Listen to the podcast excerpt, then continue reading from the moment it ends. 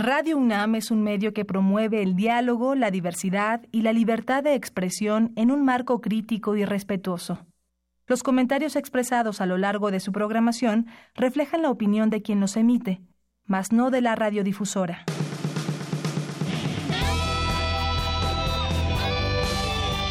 Prisma RU. Relatamos al mundo.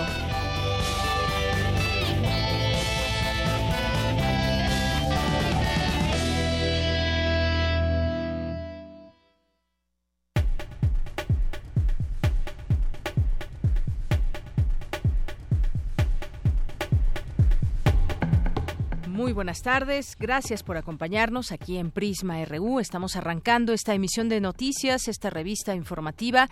Desde aquí le relatamos al mundo muchas cosas que suceden en nuestra universidad y también pues temas que traeremos aquí desde la óptica universitaria para analizarlos, temas que se están suscitando a nivel nacional e internacional, como este tema de artículo 19 que ganó un amparo en la Suprema Corte de Justicia de la Nación, todo lo que tiene que ver con la publicidad en los medios las dudas que podamos tener, pues habrá que expresarlas también. Lo invitamos desde ya a que participe con nosotros, pues que no esté supeditada esta publicidad a la línea informativa de los medios de comunicación. Platicaremos más adelante sobre el tema. También haremos un enlace hasta Acapulco Guerrero con Antonio Salinas, que es director del Festival de las Letras, eh, Acapulco Literatura y Ciencia, porque está por comenzar este festival y le tendremos aquí todos los detalles. También platicaremos sobre una obra de teatro en el, Jardín de los Cerezos. Va a estar con nosotros aquí la actriz Ana Beatriz Martínez.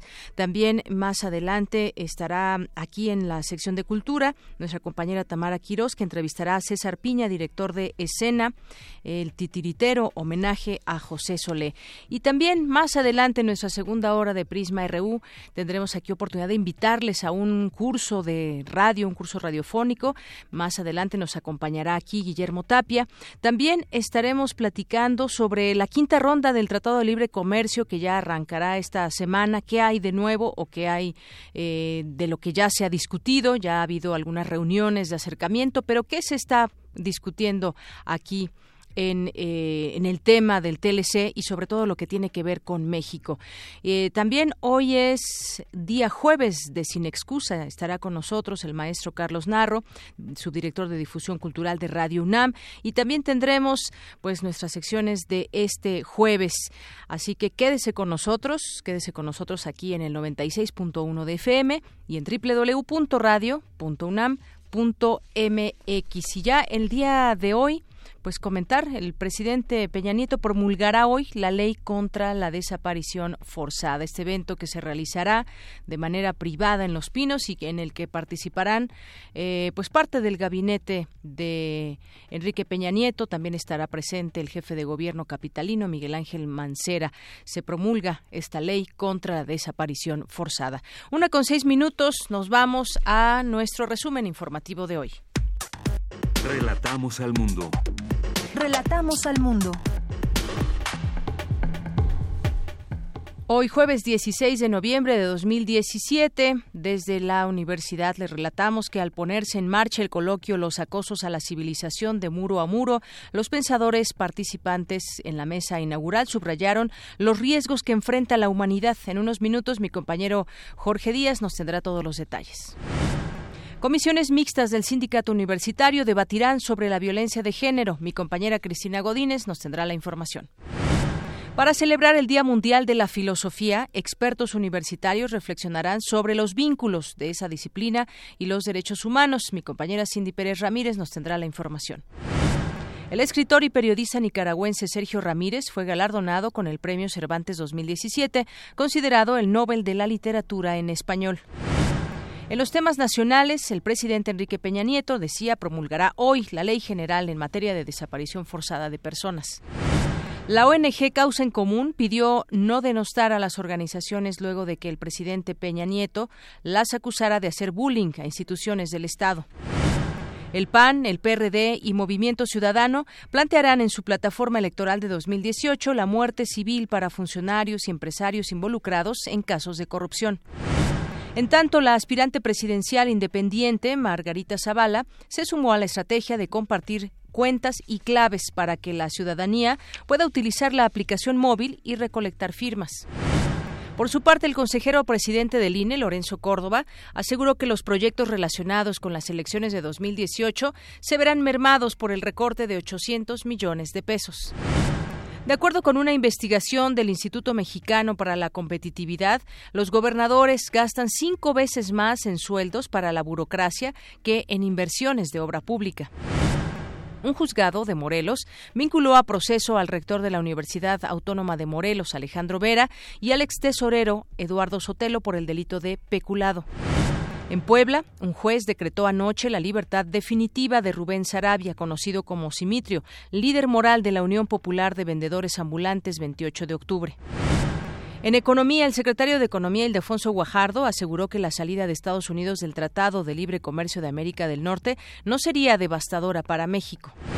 En los temas internacionales, una veintena de países anunciaron en la Conferencia del Clima de la ONU que abandonarán el carbón en la próxima década, poco antes de la intervención en el foro de Estados Unidos. La ex fiscal venezolana Luisa Ortega presentó una denuncia por crímenes de lesa humanidad contra el gobierno de Nicolás Maduro ante la Corte Penal Internacional en La Haya. Hoy en la UNAM, ¿qué y a dónde ir? Ante los recientes hechos, la Facultad de Psicología sigue colaborando. Ahora realizará un taller de primeros auxilios psicológicos con el licenciado Giovanni Uribe. Esta tarde de las 17 a las 19 horas en el auditorio Dr. Luis Lara Tapia. A las 18 horas no te puedes perder las conferencias Guerra Cristera y Exilio Católico en Cuba y La década de exilio de Salvador Mendieta. La cita es en la sala 6 del edificio de consejos académicos en el Centro de Investigaciones sobre América Latina y el Caribe. En Prisma R1 nos encanta la ciencia y también el cine, así que no puede haber mejor combinación que cine científico. Asiste a su segundo ciclo. Proyectarán Home, del director francés Jean Arthus Bertrand esta tarde a las 17 horas en el auditorio C3. La entrada es libre. Como parte del seminario permanente de bioética, hoy a las 16 horas se llevará a cabo la plática Autonomía y Procreación con Rafaela Chiavón Hermaní, que es consultora regional de IPAS. La cita es en el auditorio de la Facultad de Medicina. Corre, aún tienes tiempo.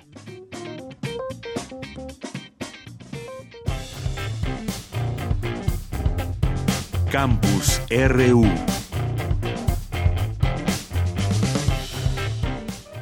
Bien, pues entremos a nuestro campus RU de este día. Ayer eh, nos anunciaba Jorge que estaría presente en este importante evento de las seis de la tarde, los acosos de la civilización de muro a muro, y ya nos tienes toda la información. Jorge, muy buenas tardes. ¿Cómo estás, Deyanira? Buenas tardes. Primero, una ceremonia protocolaria, pero que no por eso perdió importancia. Esto es, los discursos en muchas ocasiones eh, son simplemente para inaugurar algún evento, pero hubo pronunciamientos importantes. Este coloquio, eh, este seminario, que se denomina los acosos a la civilización de muro a muro, se refiere, de acuerdo a lo que dijo Jorge Volpi, coordinador de difusión cultural de la UNAM, es a 28 años de la caída del muro de Berlín en 1989 y a, la, a lo que pretende el gobierno de Estados Unidos de construir uno en la frontera entre México y aquel país. Eh, los, eh, ahí el doctor Graue expuso que nuestro verdadero muro está en la desigualdad, un muro que no hemos podido derribar, pero antes, haciendo alusión a este muro que pretende construir eh, el señor Donald Trump, el rector de la UNAM se refirió así. Si ese muro llegara a existir, la verdad nos ofende como nación, pero no nos debe preocupar. Esas serán bardas que pintaremos, evadiremos o las utilizaremos de diversas e insospechadas maneras. Pero esas barreras finalmente desaparecerán. Bien, más adelante habló de este muro que nos surge derribar, la pobreza, la falta de oportunidades, el de la desigualdad educativa, esto a nivel global, esto en todo el mundo. Vamos a escuchar lo que dijo el rector. Sí tenemos muros que nos deben preocupar y de ocupar. Son aquellos que no se ven a simple vista, pero son más lacerantes que cualquier barrera física que podamos imaginar. Nuestros verdaderos muros están en la desigualdad social. Esa es la verdadera barrera que no hemos podido derribar. Es un muro que nos separa, nos divide como sociedad y amenaza a la civilización actual. Y esto fue, repito, eh, en torno a lo que pasa en el mundo. En esta sala Nezahualcóyotl del Centro Cultural Universitario manifestó el rector que este muro hay que derribarlo en todas sus aristas, desde las alturas y hasta sus cimientos. Y es por eso que en este seminario participarán personajes de distintas eh, disciplinas, desde el punto de vista político, social, eh, ecológico, medio ambiente, todo encaminado al cambio climático que está afectando a todo el mundo. Pero también habló de lo que sucede en este aspecto en México. Siendo la onceava economía mundial, somos también el país más desigual entre aquellos que pertenecen a la OCDE. Y ese es el verdadero muro que debemos derribar.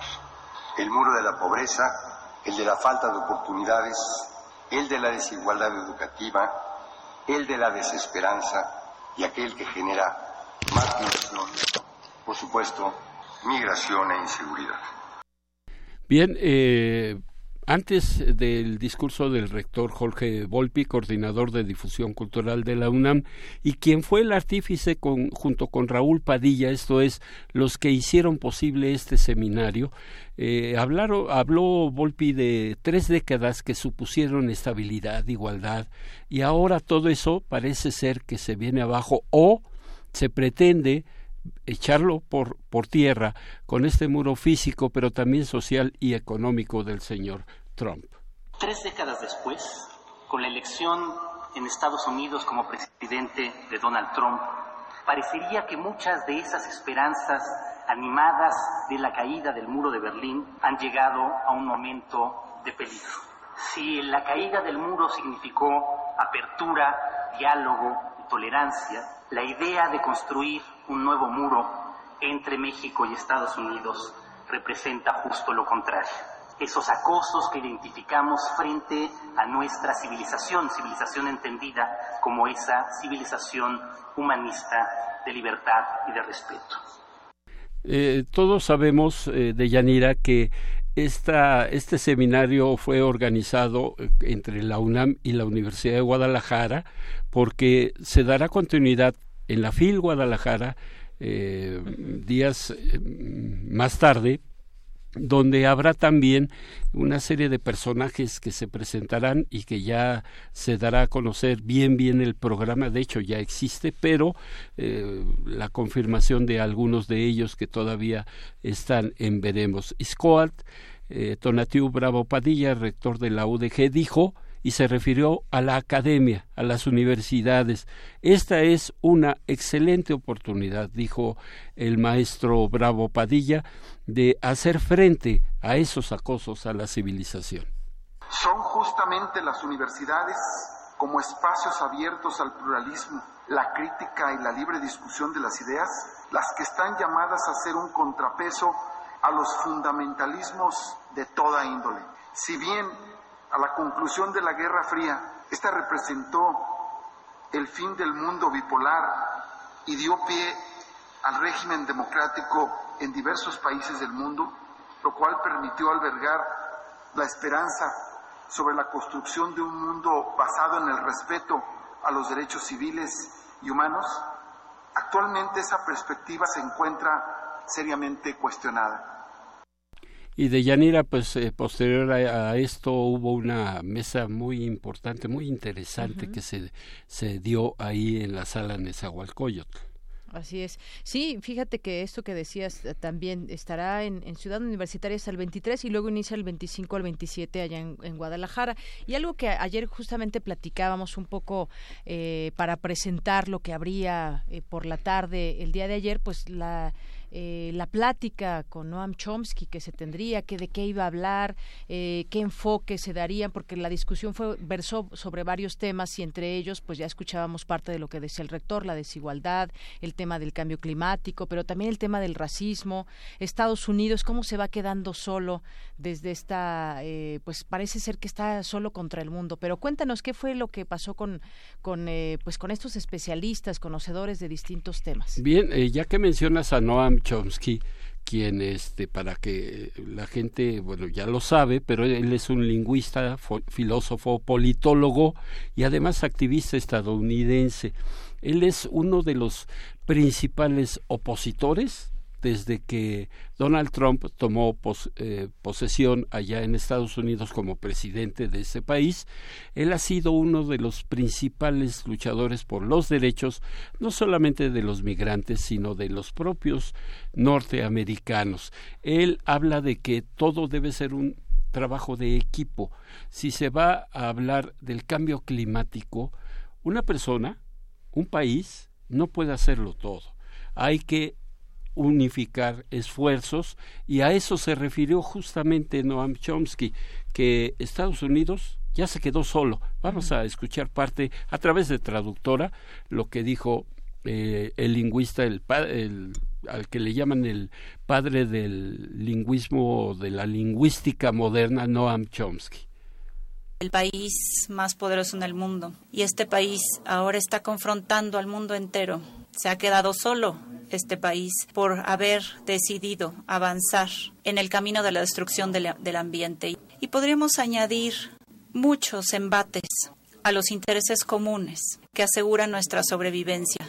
Ahora, con los ojos abiertos, estamos creando lo que a veces se le denomina la tragedia de los comunes, es decir, de lo que nos atañe a todos, la tragedia que estamos construyendo. Fue predicha, realmente pues es un producto natural de lo que Adam Smith describió como la fuerza impulsora del capitalismo en ciernes, en sus palabras, la máxima vil de los amos de la humanidad, todo para nosotros y nada para nadie más. Y se eh, crean condiciones, dijo Chomsky, para generar una oleada de refugiados. Y habló de las consecuencias para nuestro país.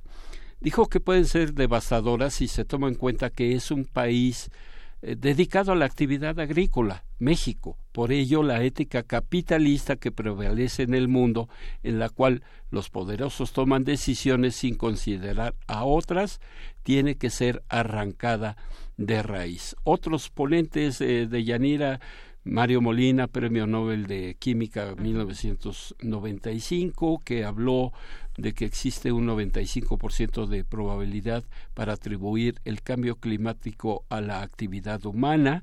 El meteorólogo Richard Somerville, quien eh, puso el ejemplo de que el aumento del nivel del mar provocado por los cambios severos al medio ambiente pone en riesgo a las poblaciones que afectan las costas. Y Alicia Bárcenas, Bárcena, secretaria ejecutiva de la Comisión Económica para América Latina y el Caribe, planteó que ante estas problemáticas la solución es generar acciones colectivas, parte de lo que decía Chomsky, acciones colectivas, no se trata de solamente un país, un individuo, ya que las corporaciones y un pequeño sector que se en donde se concentra la riqueza del mundo son los que están tomando las decisiones perjudiciales para la humanidad y el medio ambiente. Sin duda, muchas aristas, muchas formas de ver el cambio climático y cómo Estados Unidos, al abandonar no solamente tratados comerciales, sino el Acuerdo de París, que tiene que ver con el cambio climático, lo están dejando prácticamente solo, acorralado, en un solo lugar donde pretende tomar las decisiones de todo el mundo. Así es, Jorge. También justamente en este en este marco el, geólogo Schrag también aseguraba que nos encontramos frente a la situación más difícil que el hombre haya enfrentado, justamente refiriéndose al tema del cambio climático que estamos viviendo ahora y que pues nos las pasamos de pronto hablando los efectos y demás, pero cuáles son esas acciones que se están tomando en el mundo?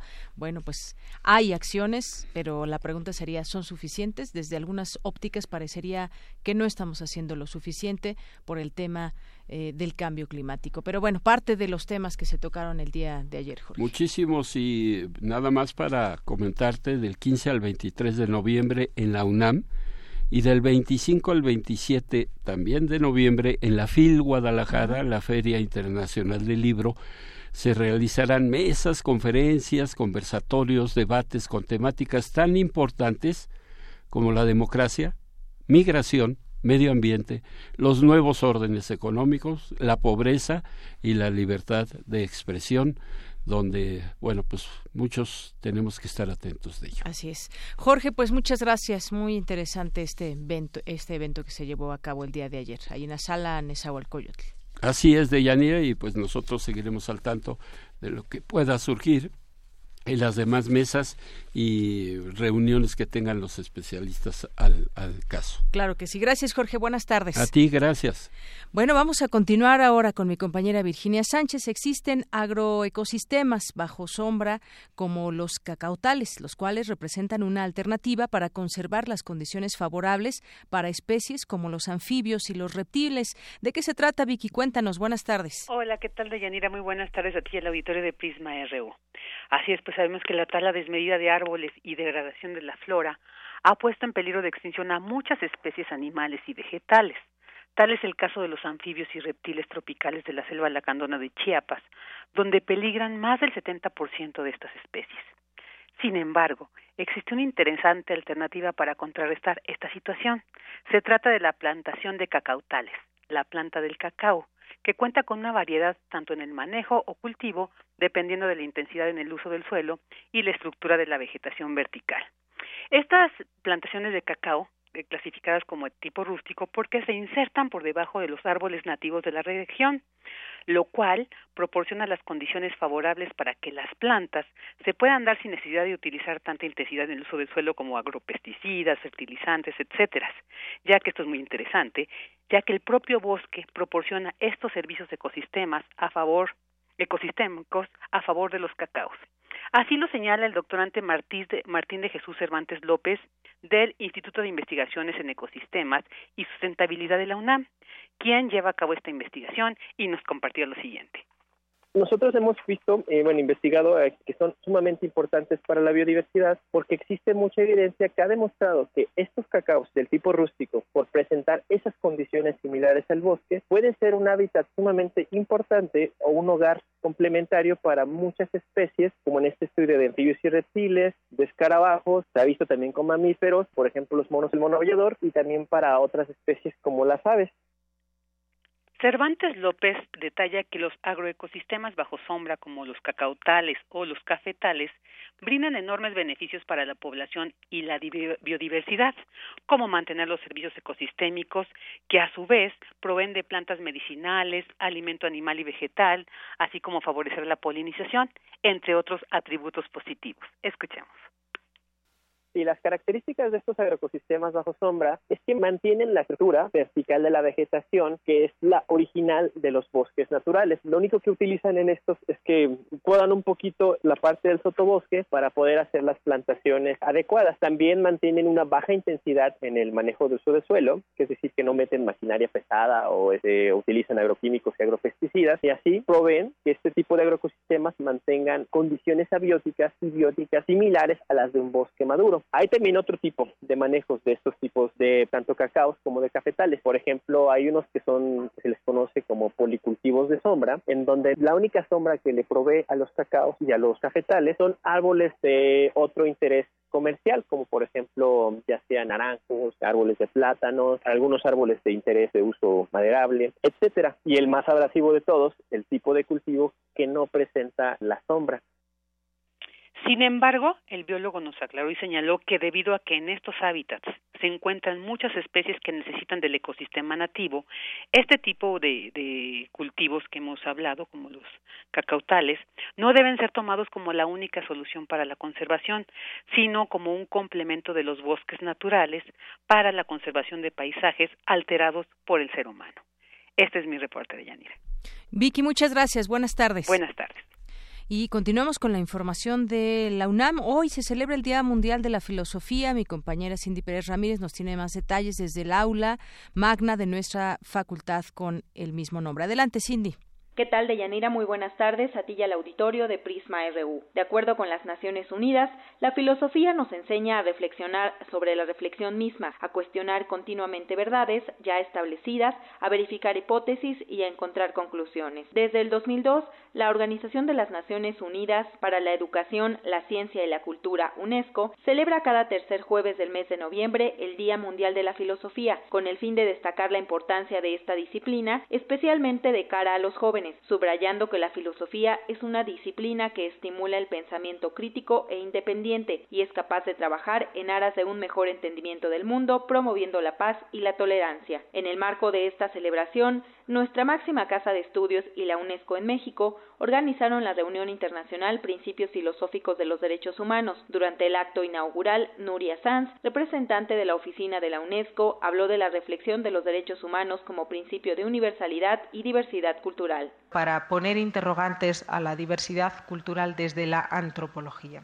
y a saber cómo, y también ese es un, binomio difícil, fue muy difícil de combinar desde eh, finales de los años 40 cuando se llega a la declaración. El peso del relativismo cultural en antropología y, por otra parte, esa tendencia más del derecho natural, más del derecho hacia el individuo y la necesidad de poner una base que eh, cumpliera eh, con la exigencia de la dignidad humana en cualquier eh, latitud que va a tener que ver con agencia de la dignidad dentro de la agenda del desarrollo de las Naciones Unidas, que es eh, verdaderamente el inframundo, los inframundos de miseria, de pobreza, de analfabetismo en los que vivimos todavía. Por su parte, el director de la Facultad de Filosofía y Letras de la UNAM, Jorge Linares, se refirió a la importancia de insertar la filosofía en los niveles educativos. Esta presencia eh, nunca es eh, fácil de mantener. no solamente en los estudios universitarios, sino también en los estudios primarios y secundarios. En México ha habido discusiones al respecto de si eh, deben preservarse o no los cursos de filosofía en, la enseñanza media, en el bachillerato, y que eh, muchos pensamos que deberían incluirse en la enseñanza básica, que no, no lo hay en México como en otros países.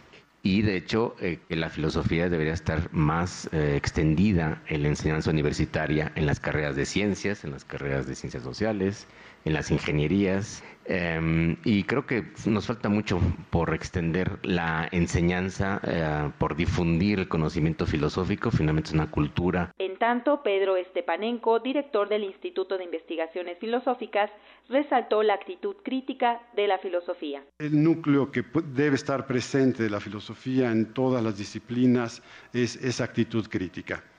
Fernando Salmerón eh, hablaba precisamente de esta actitud crítica y, lo que decía es que precisamente en aquellos temas medio oscuros, en los cuales todavía no tenemos reglas muy precisas para resolver problemas, ahí es donde se pone a prueba la actitud crítica. Debe frenar la tentación de las certezas, la tentación a decir tengo razón. Hasta aquí mi reporte. Muy buenas tardes. Gracias, Cindy. Muy buenas tardes. Prisma RU. Relatamos al mundo. Porque tu opinión es importante, síguenos en nuestras redes sociales, en Facebook como Prisma RU y en Twitter como arroba PrismaRU. Queremos escuchar tu voz. Nuestro teléfono en cabina es 55 36 43 39. Continuamos una de la tarde con 32 minutos. Uno de los temas que queremos compartir con todos ustedes es este que tiene que ver con eh, la Suprema Corte de Justicia de la Nación, porque artículo 19 ganó ahí en la Suprema Corte un amparo histórico que forzará a regular el derroche de los gobiernos hacia los medios de comunicación, cómo entenderlo, qué es lo que ahora va a suceder que antes no sucedía o qué estaba sucediendo para pues tratar de evitar todo lo que estaba sucediendo con respecto a, dinero, tiene que ver con dinero que llega a los medios de comunicación y entonces, bueno, pues ahí se da una serie de intercambios a veces poco claros y bueno, pues vamos a platicar justamente de ese tema con Ricardo Reyes, él es integrante del programa de eh, Derecho a la Información de Artículo 19. ¿Qué tal, Ricardo? Muy buenas tardes, bienvenido a este espacio de Prisma RU de Radio UNAM. Hola, ¿qué tal? Muy buenas tardes. Gracias por la invitación. Bien, pues quisiéramos platicar sobre este tema. Ayer cuatro votos a favor, solo uno en contra, y con ello la Suprema Corte de Justicia de la Nación otorgó este amparo interpuesto por ustedes, artículo 19, sobre la omisión legislativa que regularía la publicidad oficial. Ah, un tema del que mucho se ha hablado eh, y que pues hay cifras disponibles también hasta el momento donde se sabe que medios nacionales, locales o de todas las plataformas reciben fuertes cantidades de dinero para promover mensajes, muchas veces mensajes del gobierno federal o incluso de otros y de esta manera pues de pronto se vuelve una no transparencia en los recursos. Claro que sí. Sí, el gasto millonario, bueno, al último corte que tenemos conocimiento ya excede los 38 mil millones de pesos. Entonces, este, lo que el amparo este, trata de evitar es que estas grandes cantidades, estos ejercicios exorbitantes se detengan. No solamente se detengan en el sentido de la repartición de, de gasto público a ciertos medios de comunicación, sino, como lo mencionaba, no solamente es un tema de dinero, sino un tema de libertad de expresión que está afectando a, grandes medios de comunicación. Grandes me refiero a, una, un gran número de medios de comunicación respecto a otros que se están viendo beneficiados. Los grandes monopolios este, de radio y televisión, los medios impresos, que están acaparando prácticamente no solamente el gasto, sino la cooptación de, del público. ¿En qué aspecto?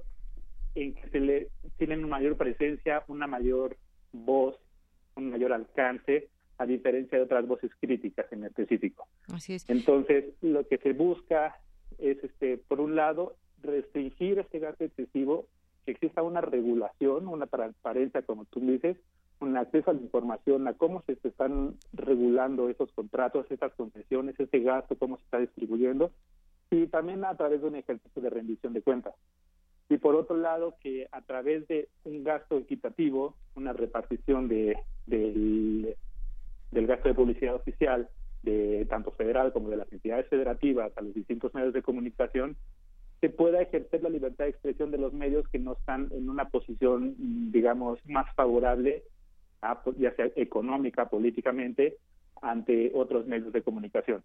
Así es. Y uno se pregunta, pues, ¿hasta dónde es válido que se pueda promocionar algún gobierno y que se pague por ello? Muchas veces, eh, pues bueno, se, y se supo de varios medios de comunicación, dejaron de dar esa mm, propaganda oficial, esos, eso, ese recurso, y bueno, era como un castigo más bien. Y a quien sí se le da ese, mm, esa posibilidad, pues tendría, o incluso incidían, o parecería que incidían en su línea editorial, inclusive.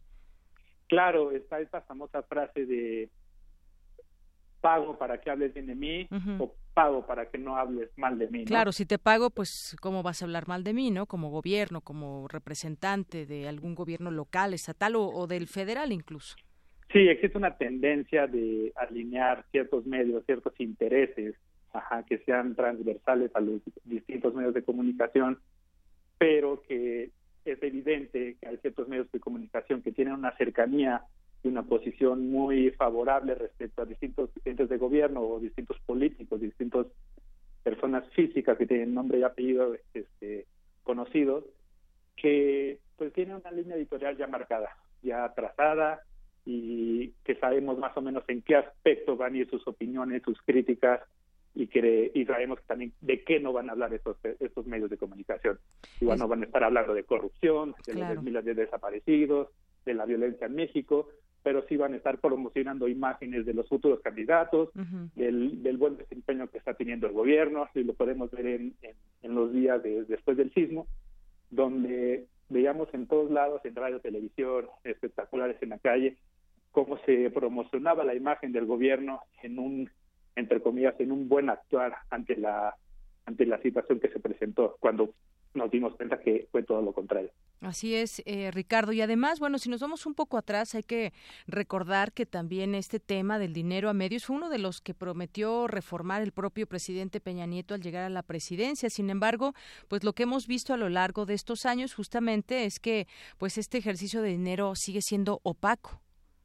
Totalmente, totalmente. Y la responsabilidad recae directo en el presidente al, al ser un compromiso de los que adquirió bueno, se comprometió públicamente ante toda la ciudadanía y también por otro lado la responsabilidad que recae en el Congreso de la Unión desde el 2007, que fue la primera reforma al artículo 134 y en el 2014 con el tercero transitorio que ya les ponía un límite, un plazo para emitir la ley correspondiente y bueno, ni, el Ejecutivo ni el Congreso de la Unión este, han, han movido un dedo para, para dar indicios de Así es. Y bueno, otra cosa, Ricardo, también que, pues bueno, ahora se podría exigir al Congreso que se apruebe esta ley que reconoce ya la asignación opaca, discrecional, excesiva del gasto de comunicación social a los medios de comunicación y que es un medio de control, decíamos, de las líneas editoriales y que es eh, una forma de censura sutil o, indirecta del, del propio medio. Pero, ¿qué vendría después de esto que ha aprobado la Suprema Corte? Pues hay que tener en cuenta, y es importante señalarlo, que el que se haya aprobado el amparo ayer con cuatro votos a favor en la Corte no garantiza que la ley que se emita en un futuro claro.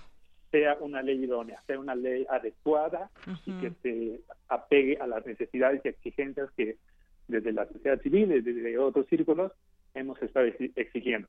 Lo que queremos y que estamos tratando y estaremos tratando de impulsar es que sea una ley adecuada, idónea a, a estas exigencias y necesidades que tanto eh, necesitan no solo los medios de comunicación, sino en sí toda la sociedad, toda la sociedad que somos audiencia, por así decirlo, sí. somos los receptores de esa información y estar presionando para que esta ley este, pues contemple la transparencia, la rendición de cuentas, el acceso a la información, el gasto equitativo, ante los medios de comunicación. Así es, este es un amparo que sí se ha catalogado como histórico y demás, pero no no es no es todo, es decir, no es una victoria completa, es un paso que se está dando, pero pues habrá que seguir en ese camino para tener realmente esa regulación que ahorita pues no se tiene, se gana un amparo, pero no es que ya todo esté de manera clara, pues.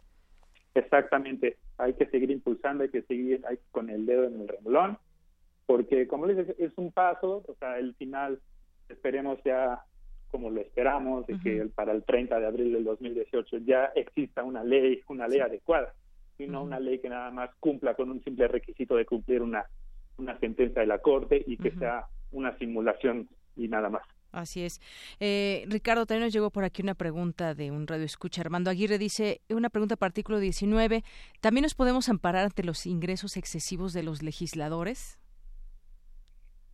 Eh, a detalle no sabría decirte la verdad.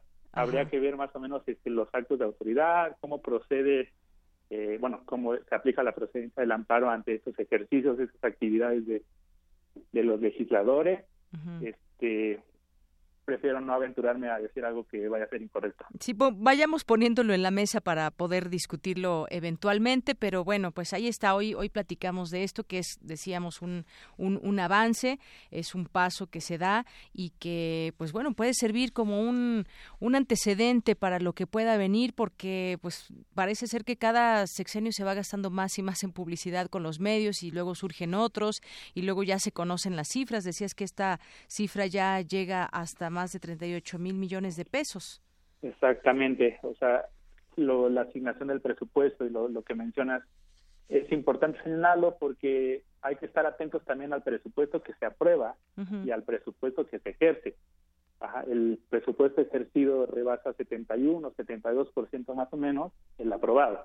Entonces es un gasto excesivo en cada año, no solo a nivel federal, sino también a nivel local y estatal, estatal y municipal, perdón. Claro, claro. Bueno, pues ahora podría venir quizás una discusión legislativa que participen distintas organizaciones, la sociedad civil, para que pues eh, sea aprobada eventualmente de una manera efectiva y que se regule este gasto a la publicidad. Ese es quizás el panorama que viene, Ricardo. Sí, exactamente, y desde la sociedad civil, en específico desde el artículo 19, vamos a estar al pendiente, vamos a estar en las discusiones para impulsar que esta ley sea una, una muy buena ley. Así es, una muy buena ley y que sea ya una realidad y que todos podamos saber cuánto recibe algún medio y que no tenga incidencia en alguna línea editorial o que se recorte esa publicidad a los medios críticos. ¿Le ha pasado a proceso, recuerdas? Sí, claro por ejemplo. Sí, sí, sí hay, varios casos. Varios casos. Así es. Bueno, pues Ricardo Reyes, muchas gracias por estar con nosotros. No, al contrario, muchas gracias a ustedes por el tiempo. Muy buenas tardes.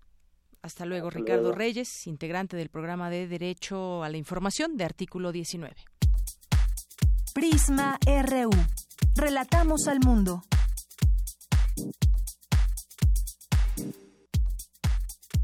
Tu opinión es muy importante. Escríbenos al correo electrónico prisma.radiounam@gmail.com. Queremos escuchar tu voz. Nuestro teléfono en cabina es 55 36 43 39. Internacional RU.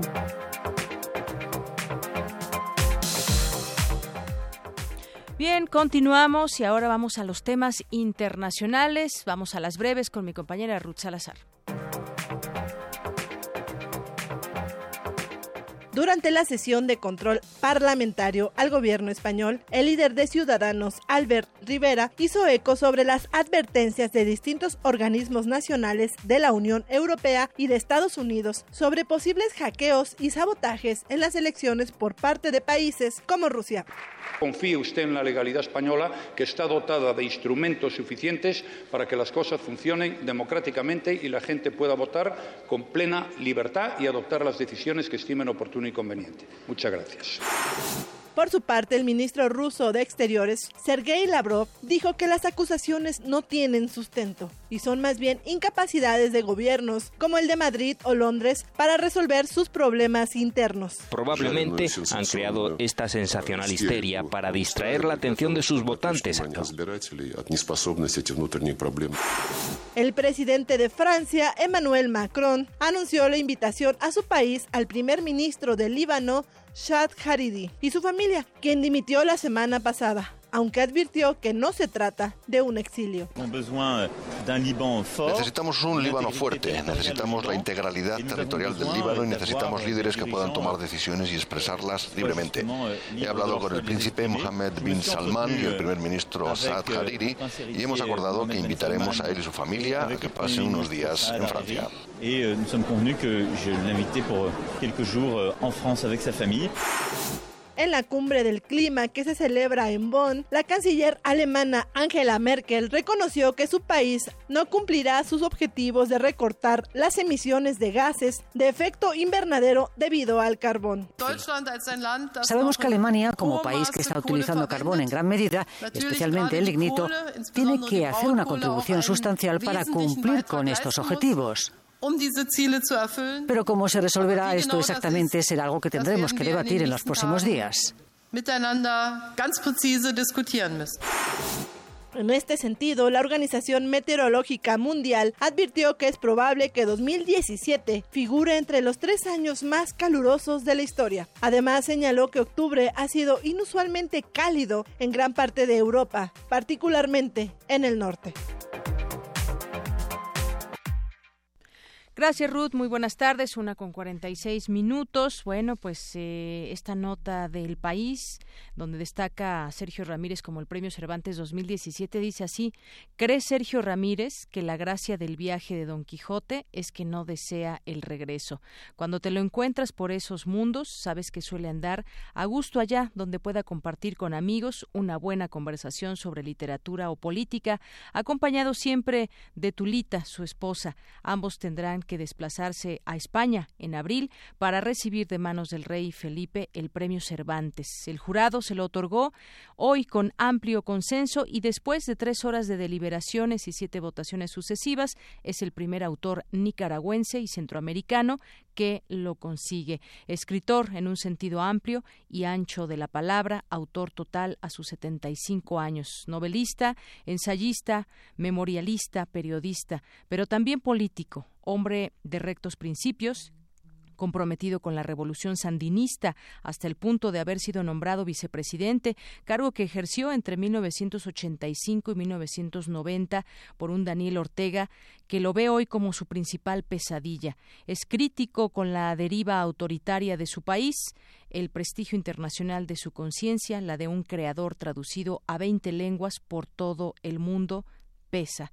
Las razones, buena parte de ellas, se leen en Adiós muchachos, su memoria de aquel tiempo, hoy reducido al caudillismo residual de su líder en Nicaragua. Ramírez fue abogado, pero la literatura lo cautivó pronto y latió durante toda su vida junto a su activismo por causas políticas, sociales y civiles. Hasta 1996 compaginó su carrera literaria con la política y la abogacía, pero a partir de entonces se dedica exclusivamente a a crear. Sergio Ramírez, Premio Cervantes 2017.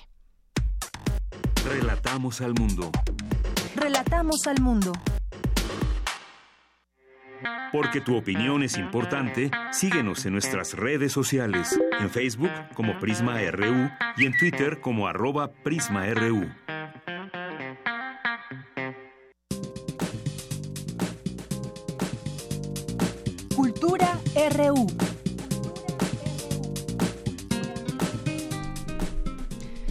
Entramos a Cultura con Tamara Quiroz. Tamara, buenas tardes. Deyanira, muy buenas tardes a ti y también al auditorio. Hoy en esta sección tenemos dos recomendaciones eh, importantes y también interesantes.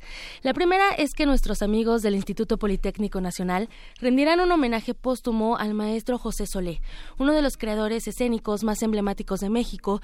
Dirigió obras de Eurípides, de Chekhov, pasando desde el teatro griego, de los dramaturgos del siglo de oro español, de Molière, de Shakespeare, sin dejar de lado a los escritores mexicanos y sobre todo sin dejar de lado al teatro infantil.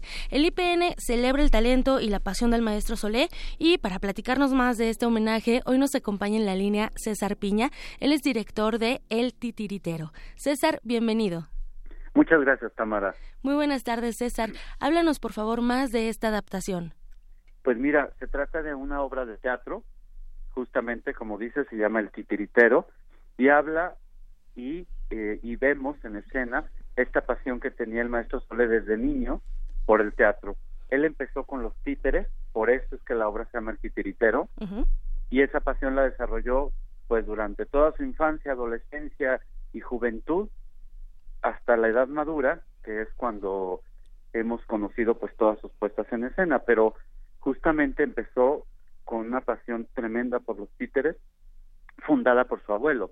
Su abuelo fue quien más lo lo motivó y lo llevó y, cultivó esa parte de él.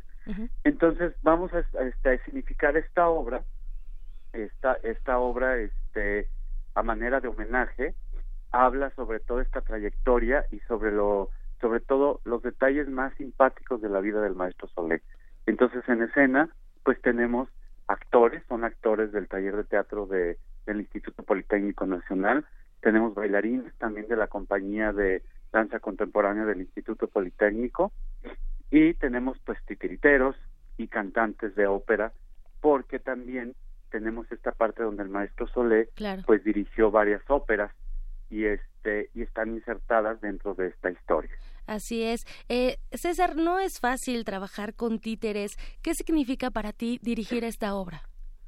Pues mira, para mí es este tiene un gran significado aparte de que yo conocí al maestro Solé pude colaborar con él en alguna de las puestas en escena de ópera que hizo en Bellas Artes. Para mí también es muy emotivo hacerlo porque de alguna manera las historias siempre son paralelas. Yo también empecé con títeres. Yo también empecé mi carrera haciendo títeres y hasta la fecha pues sigo haciendo espectáculos para niños y para este para todo público con marionetas.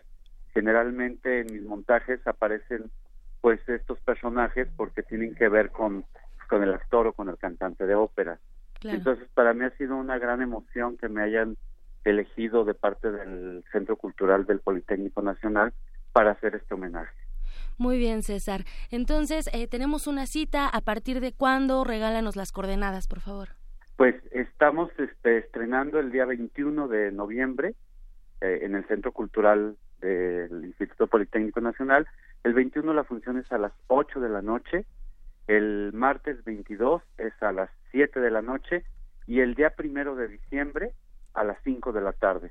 Los esperamos ahí en el Teatro Jaime Torres Bodet para que pues, acudan a este estreno y a este homenaje que se les rinde al maestro José Solé. Así es, un homenaje póstumo. Él, falleció en, febrero, a principios de este año.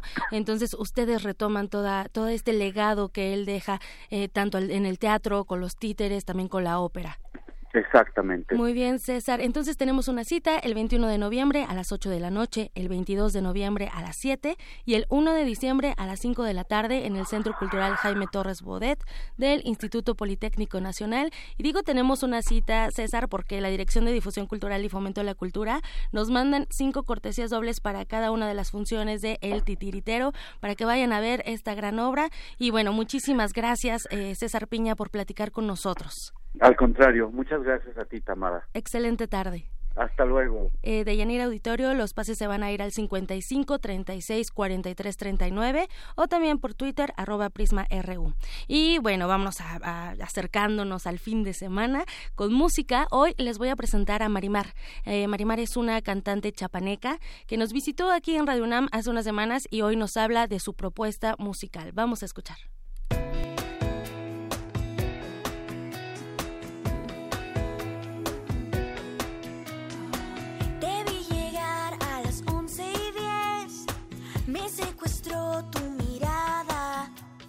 Yo soy una compositora, cantautora, soy de Chiapas. Afortunadamente en mi familia todos somos apasionados de la música. Mi hermano toca la guitarra, mi hermana canta y bueno, crecí envuelta en mucha diversidad musical. Desde ahí me empezó a gustar muchísimo la música. Yo participaba en prácticamente cada festival musical que había en la escuela. Entonces ahí fue donde mi curiosidad empezó a crecer. Empecé a tomar talleres de ahí mismo en la escuela de guitarra, de canto y poco a poco pues me fue entrando como esta curiosidad de, bueno, ¿y si estudio música? Hace como seis años estoy viviendo aquí en la Ciudad de México y estoy muy contenta de poder presentar mi propuesta musical, ¿no? O sea, poder componer mis canciones, de poder hacer los arreglos musicales, que es pop, netamente pop, con tintes rock, con tintes country. Me gusta mucho defender la identidad musical de cada canción y del proyecto. De regreso con este nuevo EP, promocionando estas nuevas cuatro canciones que compuse junto con coautores muy talentosos. Lumena, Ángela Dávalos, que también compuso en el primer disco, también estuvo de productor Benjamín Díaz, un productor que le dio identidad musical a lo que ya veníamos trabajando desde hasta nunca más a este momento. Y bueno, la verdad estoy muy contenta del, del resultado.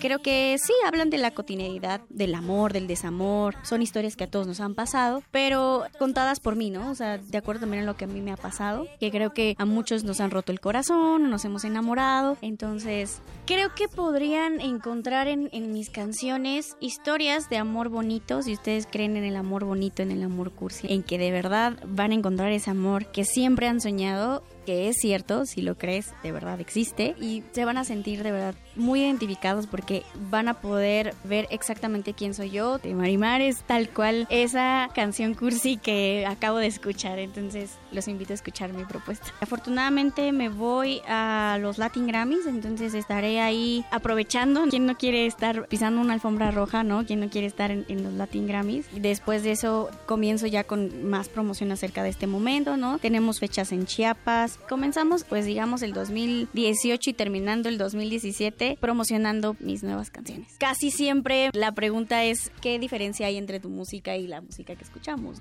Me gusta mucho colaborar con coautores que tienen experiencia en, en hacer pop. Eso impulsa a la canción, ¿no? Hace que la canción salga lo mejor posible y que pueda contar una historia en la cual nos podamos identificar todos. Para eso es la música. Con el tiempo yo siento que vas eh, adquiriendo más experiencias y debemos de aprender de lo que nos pasa para que podamos crecer musicalmente hablando. Yo creo que eso es lo más importante. Si decido o no estar en la música, no lo duden tanto porque el tiempo es oro y mientras más esperen, más tiempo se tardarán en realizar su proyecto musical, en aterrizar sus ideas musicales y en proponer algo diferente también o con, o con su esencia. No es tanto la diferencia, no es tanto la diferencia, no es tanto experimentar con tantos géneros, con tantos instrumentos, buscándole tres pies al gato. Lo importante es que tú puedas con tu esencia transmitir tu música y que el público la pueda escuchar.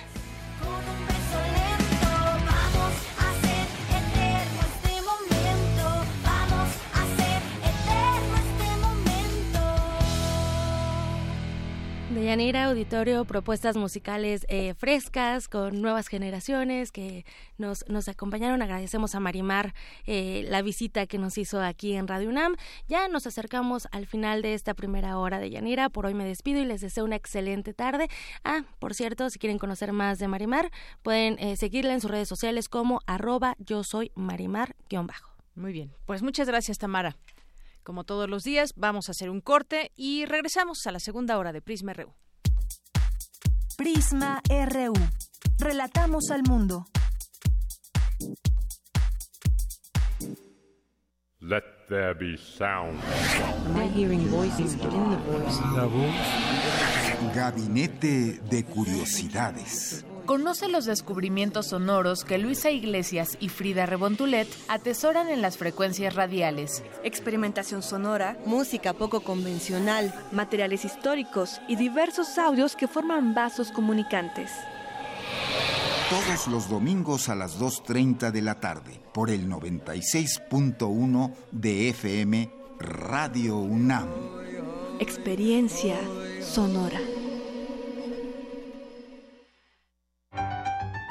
Como los pulpos, los escritores son más sabrosos en su tinta. Una producción del Instituto de Energías Renovables de la UNAM.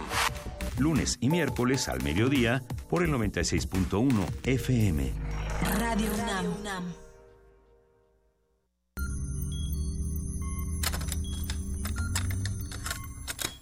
Ponte los audífonos con una pregunta clara. ¿A qué suena, este momento? momento? Si pudieras musicalizar a cualquier persona, cualquier evento, cualquier circunstancia, tienes música para ir de un lugar a otro. ¿Cómo crees que sonaría? Ley listo. Complacencias musicales de personajes poco complacientes. Lunes, 22 horas. Por el 96.1 de FM, Radio UNAM.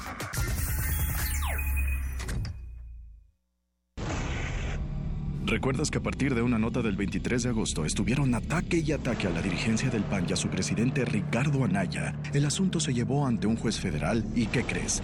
Ricardo Anaya, presidente del PAN, celebró hoy que un juez le dio la razón. Un juez federal concedió al presidente del PAN, a Ricardo Anaya, el derecho de réplica. Resultó que los ataques no eran verdad. ¿Y sabes por qué tantos ataques? Porque vamos arriba en las encuestas. Vamos a lograr el cambio. Sí se puede. Ya verás. PAN.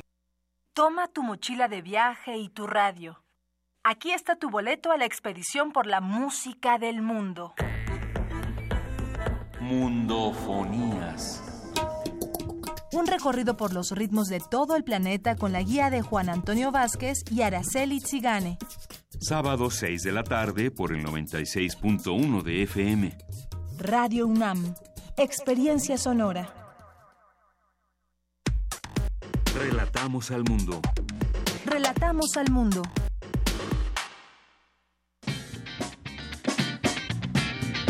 Mañana en la UNAM, ¿qué hacer y a dónde ir? El Centro de Ciencias de la Atmósfera se muere de ganas de que asistas a la conferencia y presentación del libro del Grupo de Modelación Matemática de Procesos Atmosféricos, mañana a las 12 horas. Después, a las 13.30, te puedes pasar a la mesa de discusión Análisis Meteorológico. Amor y evolución. Suena bien, ¿no? Es el nombre de la conferencia que dictará la doctora Cindy Laura Mendoza Olvera en el aula magna Leolina Vázquez de la Facultad de Ciencias. Acude y después nos cuentas qué tal estuvo. Este tema nos interesa a todos, sobre todo en la Ciudad de México. En el auditorio Alberto Barajas de la Facultad de Ciencias se dictará el taller informativo de prevención y reacción inmediata. No hay dos sismos iguales. Pero si no puedes asistir, no te preocupes. Busca la videoconferencia en las redes sociales de la facultad.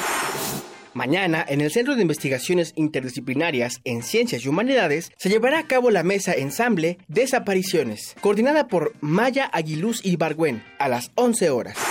Este viernes a las 12 horas, en la sala Julio Bracho del Centro Cultural Universitario, se llevará a cabo la proyección del documental El infierno en la tierra, la caída de Siria y el ascenso de ISIS. Al finalizar, habrá una mesa de reflexión en el marco del coloquio internacional Los acosos a la civilización. Llega puntual, porque aunque la entrada es libre, el cupo es limitado. Estamos de regreso, gracias por seguir con nosotros aquí en el 96.1 de FM de Radio UNAM. Bueno, pues les habíamos dicho que estaría con nosotros aquí Guillermo Tapia, que es productor de radio y bueno, pues aquí ha sido colaborador durante muchos años de Radio UNAM. Y bueno, pues aquí también ha dado muchos cursos. Ahorita nos va a hablar de un taller de creación y producción radiofónica, que por cierto yo fui su alumna, yo creo que de las peores alumnas, pero no importa. Guillermo, ¿cómo estás? Bienvenido. Hola, Deyanira. Muy bien, muy contento de, saludarte, de saludar a todos. Eh, y sí, fuiste muy buena alumna. Gracias hice lo que se pudo. La verdad es que déjenme decirles que Guillermo Tapia, si quieren aprender de radio, de producción, si quieren eh, pues entender el sonido desde muchas ópticas o perspectivas de sentir el sonido, pues qué mejor que, que entrar a uno de estos talleres. Cuéntanos de ese taller, Memo. Sí, como comentabas, es muy importante saber eh, desde, desde cero, desde el origen, que es el, el sonido, ¿no? Siempre digo que la radio no solo se compone de palabra, también hay elementos sonoros y no sonoros que podemos eh, de los que podemos echar mano para hacer radio, para estructurar un contenido de difusión de audio, no necesariamente radiofónica también. Y eso es lo que hacemos en este taller. Estamos fusionando contenido, tópicos y conocimientos de ingeniería de sonido, pues para saber de manera efectiva cómo es que se produce el sonido alrededor de nosotros, qué, eh, qué frecuencias son las que nosotros podemos percibir y no percibir, porque todo está lleno de ellas, no necesariamente audibles, sino también son materia, también son visibles y también son pensamiento. Entonces, una vez que sabemos todo esto, eh, nos lleva naturalmente al sonido que sale a través de nuestras cuerdas vocales, del diafragma.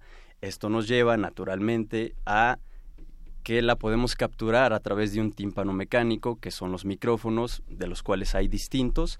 Eso es lo que empezamos a ver con este, con este taller. Y que todo eso finalmente viaja a través de conductos o conductores, que son los cables. Eh, los cables nos llevan a interfaces de audio, ya es una conversión análogo a digital, para que nosotros podamos dominar o manipular el sonido ya en código binario, ¿no? En dígitos, ceros y unos, que es lo que habla la computadora. En la computadora, bueno, ya cuando estamos en la computadora podemos empezar a practicar lo que es el montaje de audio. El montaje de audio es esta combinación de elementos sonoros y no sonoros que podemos utilizar para una producción radiofónica y donde también podemos utilizar no solamente la música y la palabra, sino también sonidos ambientales, que es algo que se me hace muy muy importante, ¿no? Porque estando aquí en oficina, en cabina o en isla de producción, bueno, isla ya de por sí me suena a encierro, eh, es muy fácil empezar a bajar audios de internet de muy mala calidad, eh, cosa que, que, pues bueno, no demerita la creatividad de la producción, pero sí está un poco... Pero sí la parte auditiva. Sí. De calidad. Sí, quizá el radio escucha no lo note de, de inicio, ¿no? Pero nosotros hacemos radio y está mal, ¿no? Es como hacer cosas eh, al vapor, rápidas o eh, envueltas, pues ya hechas por alguien. Entonces, eh, aprendemos a escuchar primero el entorno, a escuchar los planos sonoros que naturalmente existen en, el medio ambiente. Primer plano, segundo plano, tercer plano. No voy a platicar más para. sí, tiene que ver todo eso también con, la creatividad, Memo, que pues es los sonidos. ¿Cómo los vas a transmitir? ¿Qué quieres transmitir a través de las ondas sonoras, a través de la radio, por ejemplo? ¿Cómo planeas desde hacer un programa, un spot, una cápsula? ¿Qué sonidos meter? Es decir, también entra no solamente esa cuestión del sonido, sino también combinarlo con la creatividad, que es parte de lo que tú en este taller en algún momento pues logramos aprender contigo. Sí, porque también hay ocasiones en que la idea está muy presente, ¿no? yo, quiero hacer radio, me encantaría abordar este tema, pero a la hora de la hora no sabemos cómo acomodar todas esas ideas, qué puede ser sonido y qué no, qué puede ser texto, qué puede ser palabra, qué puede ser entrevista. Entonces, eso lo vemos en el módulo de lenguaje radiofónico. En el lenguaje radiofónico es ya la combinación de todas estas eh, ideas y elementos aterrizados en un guion radiofónico, ¿no? Que es eh, de ley y, donde muchos nos atoramos, ¿no? Qué flojera ponernos a escribir un guioncito. Pero pues así es como se aprende, así es como eh, vamos agilizando el proceso de producción. yo siempre he dicho que estar preparado es la mitad del trabajo, entonces, hacer tu guion y tal vez hacerte de una escaleta te hace fluir muchísimo más rápido en, tu, en tus tiempos de producción, ¿no? Así es. Sin necesidad de eh, restar calidad porque ya no tienes tiempo, ¿no? Así es. ¿Y a quién va dirigido, Memo, este, este taller? ¿A quiénes, ¿A quiénes les puede interesar? ¿Lo puede hacer cualquiera que no haya tenido contacto, por ejemplo, con algún programa para edición? Eh, ¿Cualquier persona puede aprender o, tiene, o está dirigido a alguien en particular? Como vamos a partir de cero, está dirigido a cualquier persona que tenga inquietudes radiofónicas, que tenga algún conocimiento adquirido y que eh, desee difundirlo, no necesariamente comunicólogos o mercadólogos o publicistas, ¿no? Cualquier persona, eh, cocineros, jardineros, eh, chefs, bueno, ya lo di, cualquier persona puede abordar sus temas eh, desde cero. Eh, estamos aceptando ahorita, o bueno, estamos integrando este taller personas de bachillerato para arriba, porque posteriormente vamos a preparar uno para niños y jóvenes. Eso es lo que viene el, próximo año, ojalá. Y ya nos enfocaremos a ellos, ¿no? Porque también hay que cambiar la metodología, hay que cambiar este, algunos conceptos que sean más eh, fáciles de claro. Y además les vas a enseñar a los niños pero ellos también te van a enseñar muchas cosas claro claro siempre terminamos aprendiendo de ellos por las cosas que dicen sobre todo. Exacto y su eh, lógica no entender también desde su lógica. Sí sí uno medio atrofiado termina viendo las cosas mucho más fáciles como ellos las ven. Bueno atrofiado en, buenos términos no así es. Oye Memo dónde se llevará a cabo dónde la gente puede tener contacto para inscribirse y tener más información claro toda la información está en nuestra página web que es www.gruporadioasta.mx. Radioasta se escribe como cineasta, es un adjetivo también para el hacedor de radio. Y en la parte de hasta abajo tenemos todos los, los, los talleres que, que, vamos a dar. Este taller se va a dar en Coyoacán, en Ignacio Allende, esquina con Chicotencatl. Por ahí está en contraesquina el mercado. Perdón, el mercado es muy fácil encontrarlo.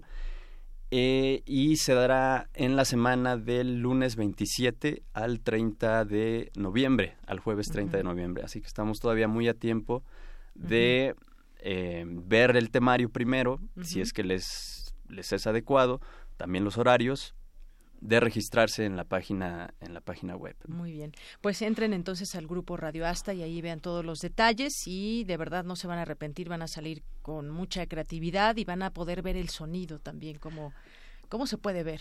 Exacta, exactamente. y, todo, y cómo podemos también entender el sonido visualmente. Bien, bien, ahí palomita de Yanina, porque te acordaste de eso. Me acordé muy bien, claro que sí. Sí, sí, facilita también eh, mucho la inspección del audio a través de la a través de la retina, ¿no? Sin escuchar algo podemos distinguir ya que estamos viendo.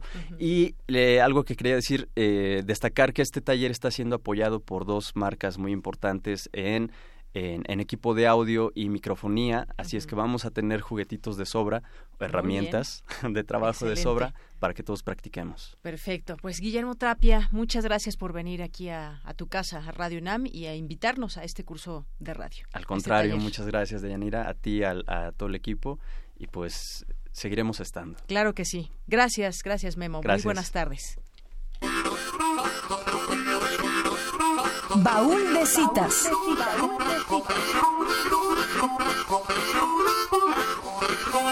The states parties to this constitution La UNESCO emanó de los ideales de la Conferencia de los Ministros Aliados por la Educación, o también conocida como CAME, que surgió poco antes del fin de la Segunda Guerra Mundial en 1945. Sus ideas se basaban en la necesidad de la existencia de una organización internacional que estudiara la educación y le diera su lugar como instrumento para la paz. Es así que la UNESCO surgió meses después de la conclusión de la Segunda Guerra Mundial. Impulsada por los ministros de la CAME de Francia y Reino Unido, dos de los países más afectados por la contienda. La Carta Constitutiva de la UNESCO fue firmada en Londres el 16 de noviembre y tuvo como primer objetivo reconstruir escuelas, universidades, bibliotecas y museos, espacios que se había cobrado la guerra y eran una herida abierta. Con su entrada en vigor el año siguiente, gran parte de los Estados miembros de la ONU firmaron por su existencia. La UNESCO veló por los intereses del bloque occidental, excluyendo escuelas de pensamiento que hacían crítica al capitalismo y tomando su concepto de democracia como idea central, para así actuar en conjunto con las naciones que encajaban o se amoldaban a su concepto. Con el tiempo, la UNESCO tuvo que afrontar los cambios y tomó como prioridad el fomento a la ética de la ciencia y la tecnología, promover los derechos humanos, luchando contra la discriminación, el racismo o la xenofobia. A la vez, tiene como prioridad el fomento a la educación de calidad, la alfabetización y prevención contra el VIH, además de tomar acciones por los recursos hídricos del mundo y la creación de políticas para la ciencia y la cultura del mantenimiento. Se ha declarado salvaguarda en todo el mundo de lugares de importancia histórico-cultural, así como ayudar para preservar entidades culturales y tradiciones orales.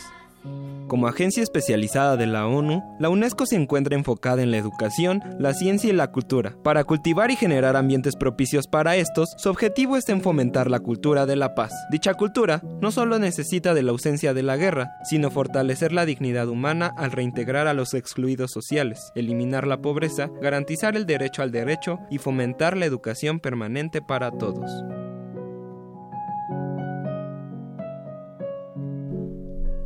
Gracias a mi compañero Jesús Morales. Y vamos a continuar con información de la UNAM. Hoy hubo una conferencia sobre las superbacterias. Mi compañero Jorge Díaz estuvo ahí y nos tienes esta información sobre el desarrollo de terapias contra las llamadas superbacterias. ¿De qué se trató, Jorge? Buenas tardes. ¿Cómo estás, Yanira? Nuevamente, buenas tardes.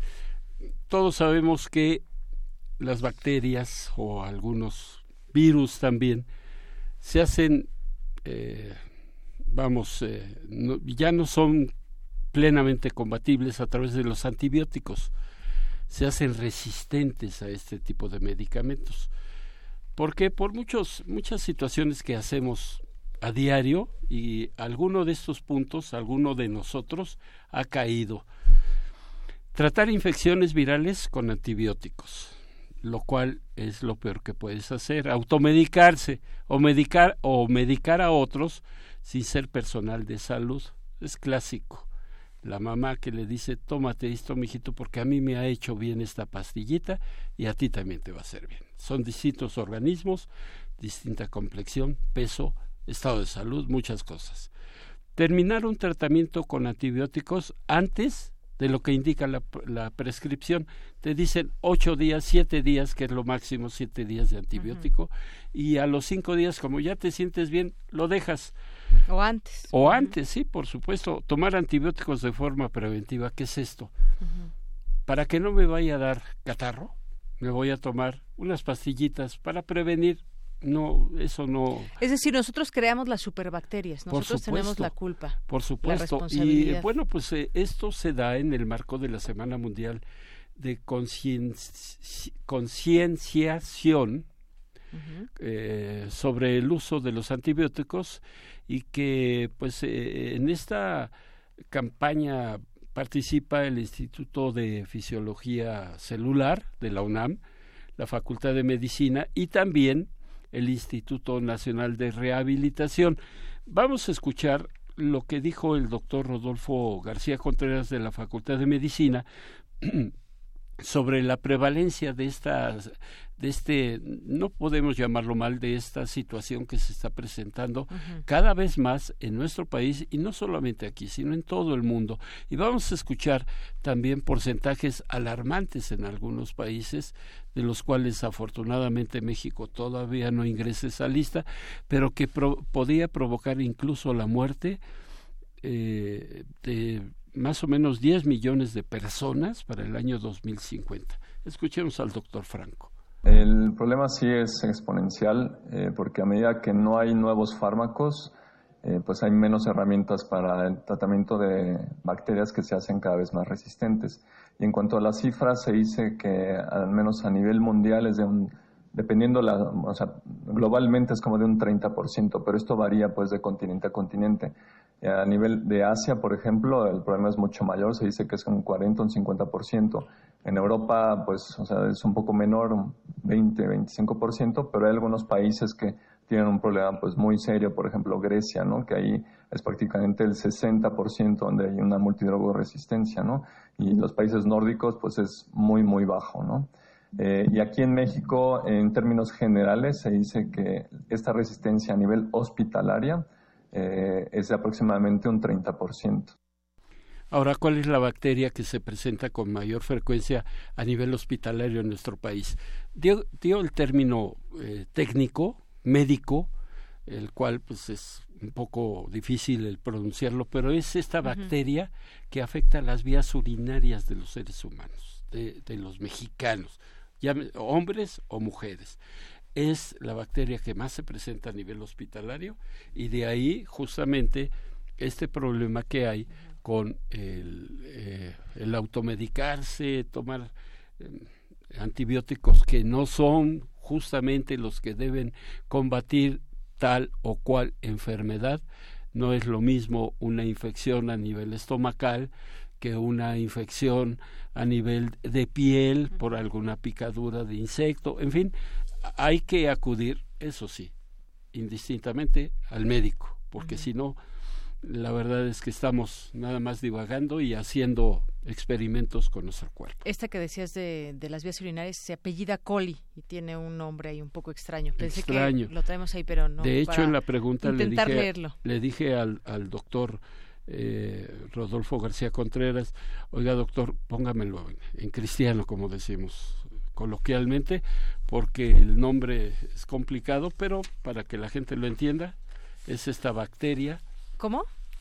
Escherichia coli, mira. Algo así. Ahí está ya. Bien que se lo este, sabe Rodrigo. Eh, esa es la que mayor se eh, de forma más frecuente se presenta a nivel hospital. Sí, sí, sí, los tratamientos son muy específicos, tienen que seguirse completos y como lo indique tal cual el doctor. Pues muy bien, muchas gracias eh, Jorge que nos platicas de las superbacterias que nosotros mismos creamos. Gracias, buenas tardes. A ti. Y nos ahora nos enlazamos con mi compañera Cristina Godínez porque estuvo en el foro No Más Violencia, en que se abordaron temas de violencia de género eh, que organizó el sindicato de la UNAM. Adelante, Cristina, buenas tardes. Deyanira, auditorio de Prisma RU, buenas tardes. El Centro Integral para el Desarrollo de la Equidad de Género del Estunam organizó el tercer foro No más violencia de género. En su intervención, el ingeniero Agustín Rodríguez reconoció que el problema de la violencia es muy grave en nuestra sociedad. Viviendo en una sociedad en el 90% machista, resulta a veces complejo todavía al interior de la universidad y de nuestra organización misma hay fenómenos de misoginia. Y eso es algo que nosotros debemos estar muy claros en que la organización sindical en la que estamos no es de ninguna manera partidaria de ningún tipo de violencia por su parte, la maestra Gabriela López de la Fundación DIARC explicó que la violencia es un concepto muy amplio. Según la Organización Mundial de la Salud, violencia es el uso intencional de la fuerza o el poder físico, de hecho o como amenaza contra uno mismo, contra otra persona o un grupo o comunidad, que cause o tenga muchas probabilidades de causar lesiones, muerte, daños psicológicos, trastornos del desarrollo o privaciones. Entonces, decir que violencia es únicamente los golpes es bastante erróneo. Este concepto de violencia abarca mucho y es por eso que es importante que cuando nosotros estemos trabajando para detectar, ya sea en nuestro núcleo privado o nuestro núcleo público, es decir, laboral, o donde estemos, sepamos identificar que eh, a veces minimizamos o naturalizamos ciertas acciones. Por último, el maestro Eduardo Leal Hernández de la Facultad de Ciencias Políticas y Sociales de la UNAM dijo que las cifras que arroja la encuesta nacional sobre las dinámicas de relaciones en los hogares de 2016 es alarmante. La violencia contra la mujer a nivel nacional representa el 66.7% de la población total de mujeres en el país. En el nivel escolar, la violencia contra la mujer es del 25.3%. En lo laboral, 26.6% comunitaria es el 38.7% del porcentaje de mujer. En lo familiar representa el 10.3%. Y la violencia contra la pareja representa el 43.9% de la población. De Yanira, como podemos apreciar, es innegable que la violencia es un problema social y que debemos trabajar para su erradicación. Hasta aquí mi reporte. Buenas tardes. Prisma RU. Relatamos al mundo. Porque tu opinión es importante, síguenos en nuestras redes sociales, en Facebook como Prisma RU y en Twitter como arroba PrismaRU.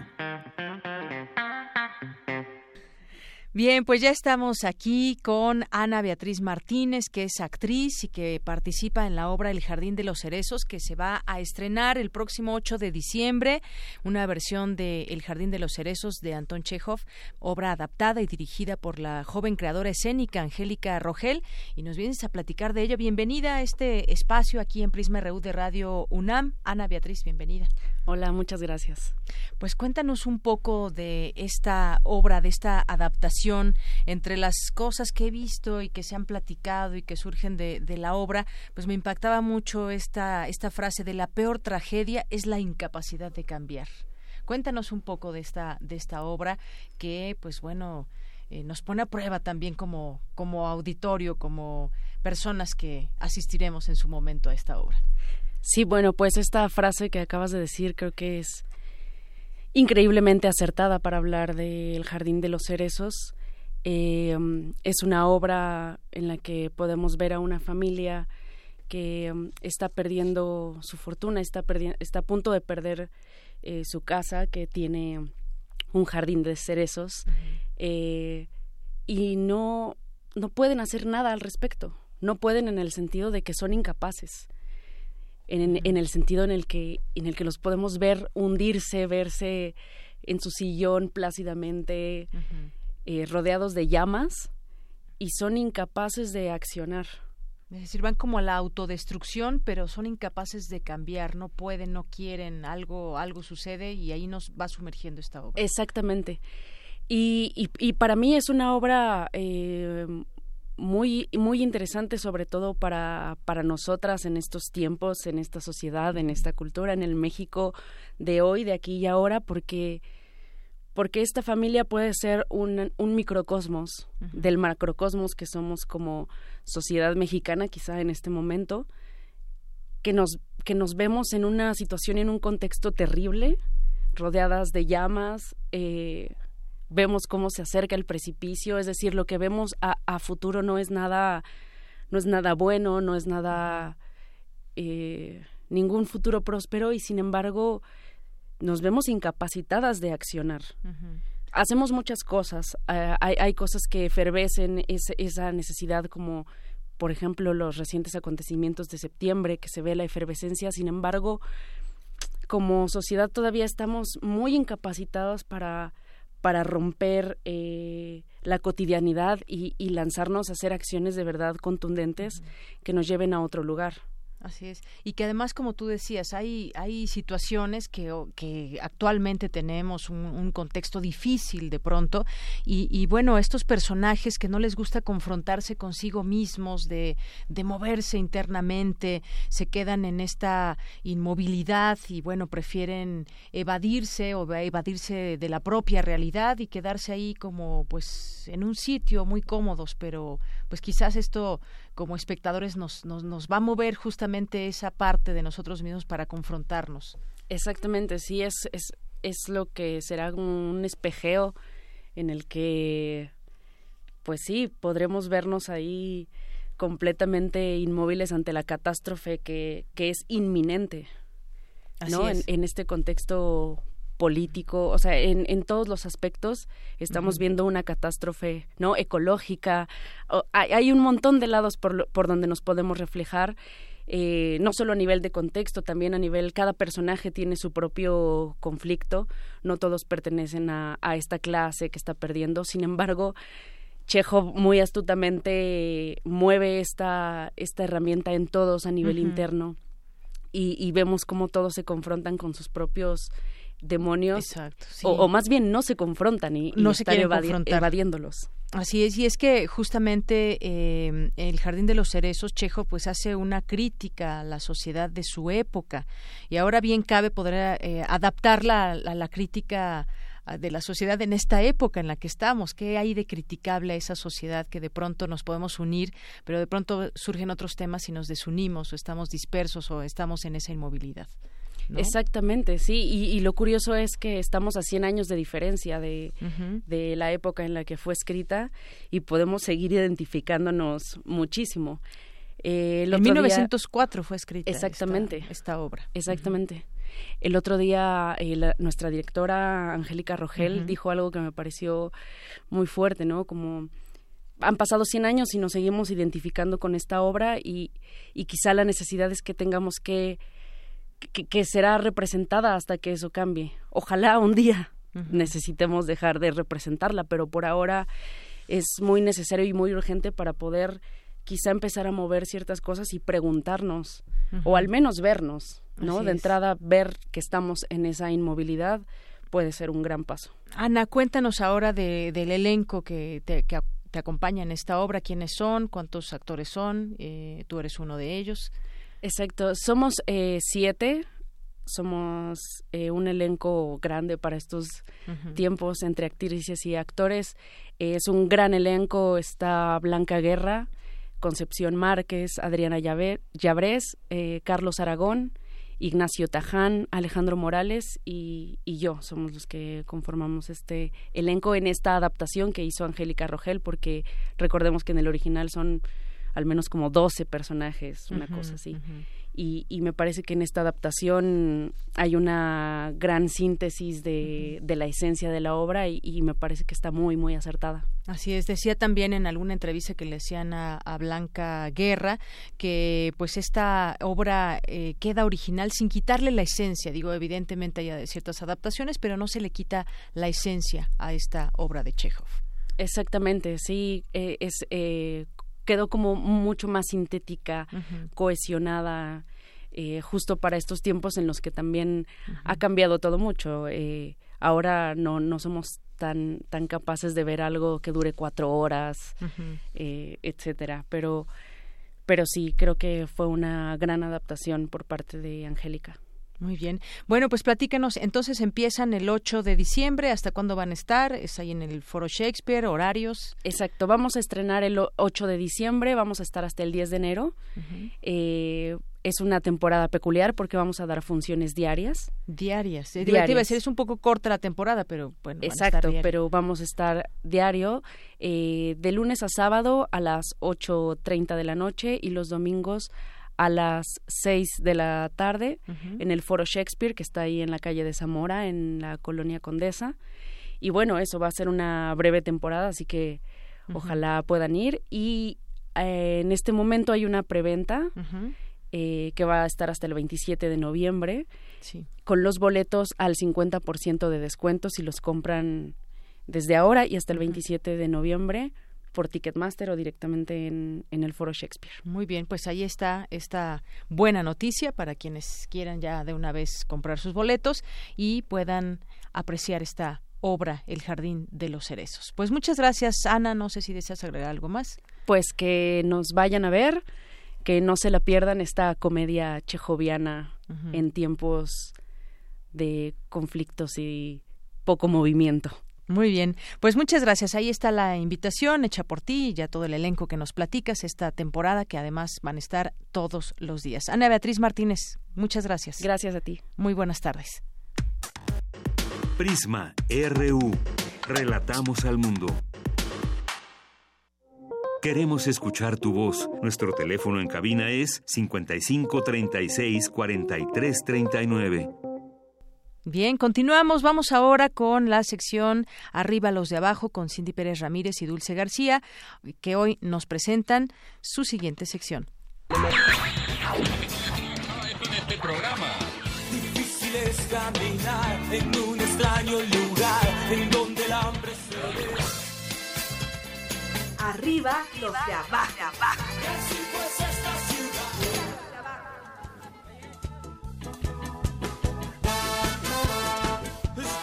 Buenas tardes al público de Prisma RU. Me da gusto estar nuevamente con mi compañera Cindy Pérez Ramírez en una emisión más de Arriba los de Abajo. Y es que el tema que nos ocupa el día de hoy trata de fábricas, huelgas y mucho trabajo. Nos referimos a las mujeres obreras. ¿Qué te parece si empezamos con la palabra de la semana, Cindy? Que precisamente es huelga. De acuerdo con la Real Academia Española, es la interrupción colectiva de la actividad laboral por parte de los trabajadores con el fin de reivindicar ciertas condiciones o manifestar una protesta. Así como sucedió en octubre de 1914 con la huelga de costureras de los talleres del conocido almacén El Palacio de Hierro. Según la investigadora Ana Rivera Carbó, este empleaba casi 600 costureras en su taller a las afueras de la Ciudad de México. Sus ingresos eran bajos y generalmente se pagaban por pieza a destajo, además de que las obreras debían pagar por los carretes de hilo que usaban en su labor. Cansadas de la situación, las obreras de la camisería suspendieron el trabajo, exigieron el despido del administrador, el aumento de los salarios y la suspensión del trabajo a destajo. Pese al apoyo expreso de la Casa del Obrero Mundial, las trabajadoras del Palacio de Hierro no ganaron esta huelga ni con la intervención del Departamento del Trabajo y debieron aceptar volver al taller bajo las mismas condiciones laborales.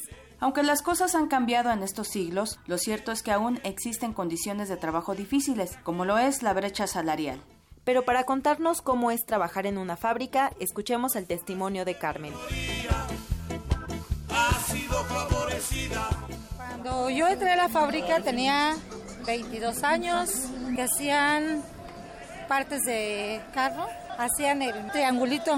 Eh, cuando ibas a Ayunta General, mi horario era de 7 de la mañana a 4 de la tarde, de lunes a viernes. Sábado era de 7 a 2 de la tarde tienes una hora de entrada y te dicen que vas a salir a cierta hora, pero como eres obrero, la verdad no dejan que salgas a la hora que supuestamente ellos te dicen. Siempre te tienes que quedar más tiempo. Yo ganaba 64 pesos. La hora te la pagan doble y ya cuando haces después de las 9 horas son triples en la fábrica que yo estuve. Y teníamos que estar en diferente lugar, diferente área. Según como ellos requerían el personal, te movían constantemente. No te dejaban fijo y para poder estar fijo en una área tenías que pasar mucho tiempo. Eh, ellos requieren de una persona que sea constantemente rápida, que tenga mucha agilidad en las manos y sobre todo que sea una persona que no hable tanto, que no diga voy al baño, ya tengo hambre, ya me cansé. ahí tienes que ser una persona que todo lo que te manden tienes que decir sí, sí, sí, sí. Yo nada más me tuve como todos leves cortadas que no las tomas en cuenta, que son de costura de un puntito, dos puntitos, pero como ahí uno se hace la fuerte, entonces nada más se pones cualquier, hasta cinta canela. No necesitas ir al doctor ni nada. Tenemos, según el sindicato, es para que nos ayuden los obreros, pero a veces no es cierto porque los, el sindicato está con la empresa y y no, no te ayuda nada más. Dicen que te van a ayudar y no es cierto. Ellos están con la empresa, jamás se va a ayudar el sindicato. ¡Miente! ¡Miente! Según datos del Instituto Nacional de Estadística y Geografía de 2014, el 27% de los trabajadores formales se concentran en la industria manufacturera. Más de 74 mil son mujeres y perciben menos de dos salarios mínimos diarios. Dulce, persiste por desgracia la brecha salarial, que es en parte sostenida por la creencia de que el hombre es el principal proveedor del hogar y la contribución femenina es como un extra o una ayuda para el esposo. El Índice Global de la Brecha de Género 2017, realizado por el Foro Económico Mundial, señaló que nuestro país se colocó en el número 81 de la lista de países en torno a la equidad de género. A ese ritmo se requerirán 100 años para superar el desequilibrio económico. Escuchemos la segunda parte de la charla que tuvimos con Carmen, quien vivió gran parte de su vida trabajando en una fábrica. Yo no camino detrás de ti, yo camino de la para ti. Tú no me vas a humillar, tú no me vas a gritar Tú no me vas a someter, tú no me vas a golpear. Que ese hombre tiene más posibilidad de que suba de puesto y gane un poco más y sea tratado de diferente que uno. Porque eh, a la mujer la tratan como que no, no sirve, como que nada más ella va a hacer lo más fácil, ella no puede levantar esto porque no, ella no sabe, ella no, no sabe ni, ni sabe ni va a saber, ella no lo puede hacer. El caso, algunas chavas mejor se salían ni a Dios decían, se iban y ya no, ya, no regresaban a trabajar, pero era porque sí las acosaban. Te toman la, la mano de cargarte el trabajo. Y si tú, por decir, te pones al brinco, no, pues te, te empiezan a decir así cosas de que, uy, esta no aguantó nada, yo no sé para qué está aquí, si sabía que, que en una fábrica es de trabajar y que ustedes son hombres que se deben de aguantar a lo que venga. Pues sí, a veces sí llegaba yo bien cansada porque yo me quedaba a rolar turno o simplemente salía a las 4 de la tarde y tenía que regresar para salir a otro día hasta las 4 de la tarde. En la empresa que trabajé primero tardé nada más año y medio, eh, se hacían etiquetas autoderibles.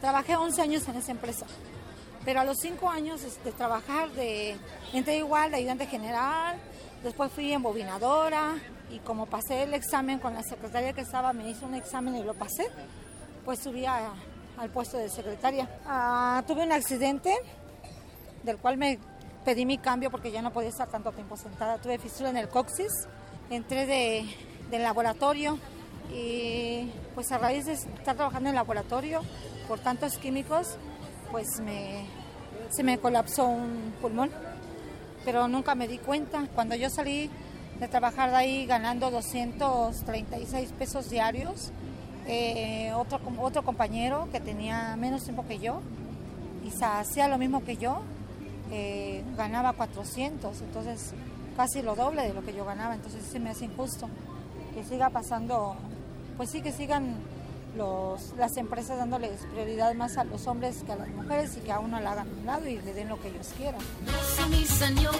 mujer fuerte, insurgente, independiente y valiente, romper la cadena de lo indiferente. Pues así termina hoy esta sección. Esperamos que las condiciones para los obreros y sobre todo para las mujeres que estén laborando como obreros pues mejoren. Esperamos que les haya gustado esta temática y recuerde, arriba los de abajo.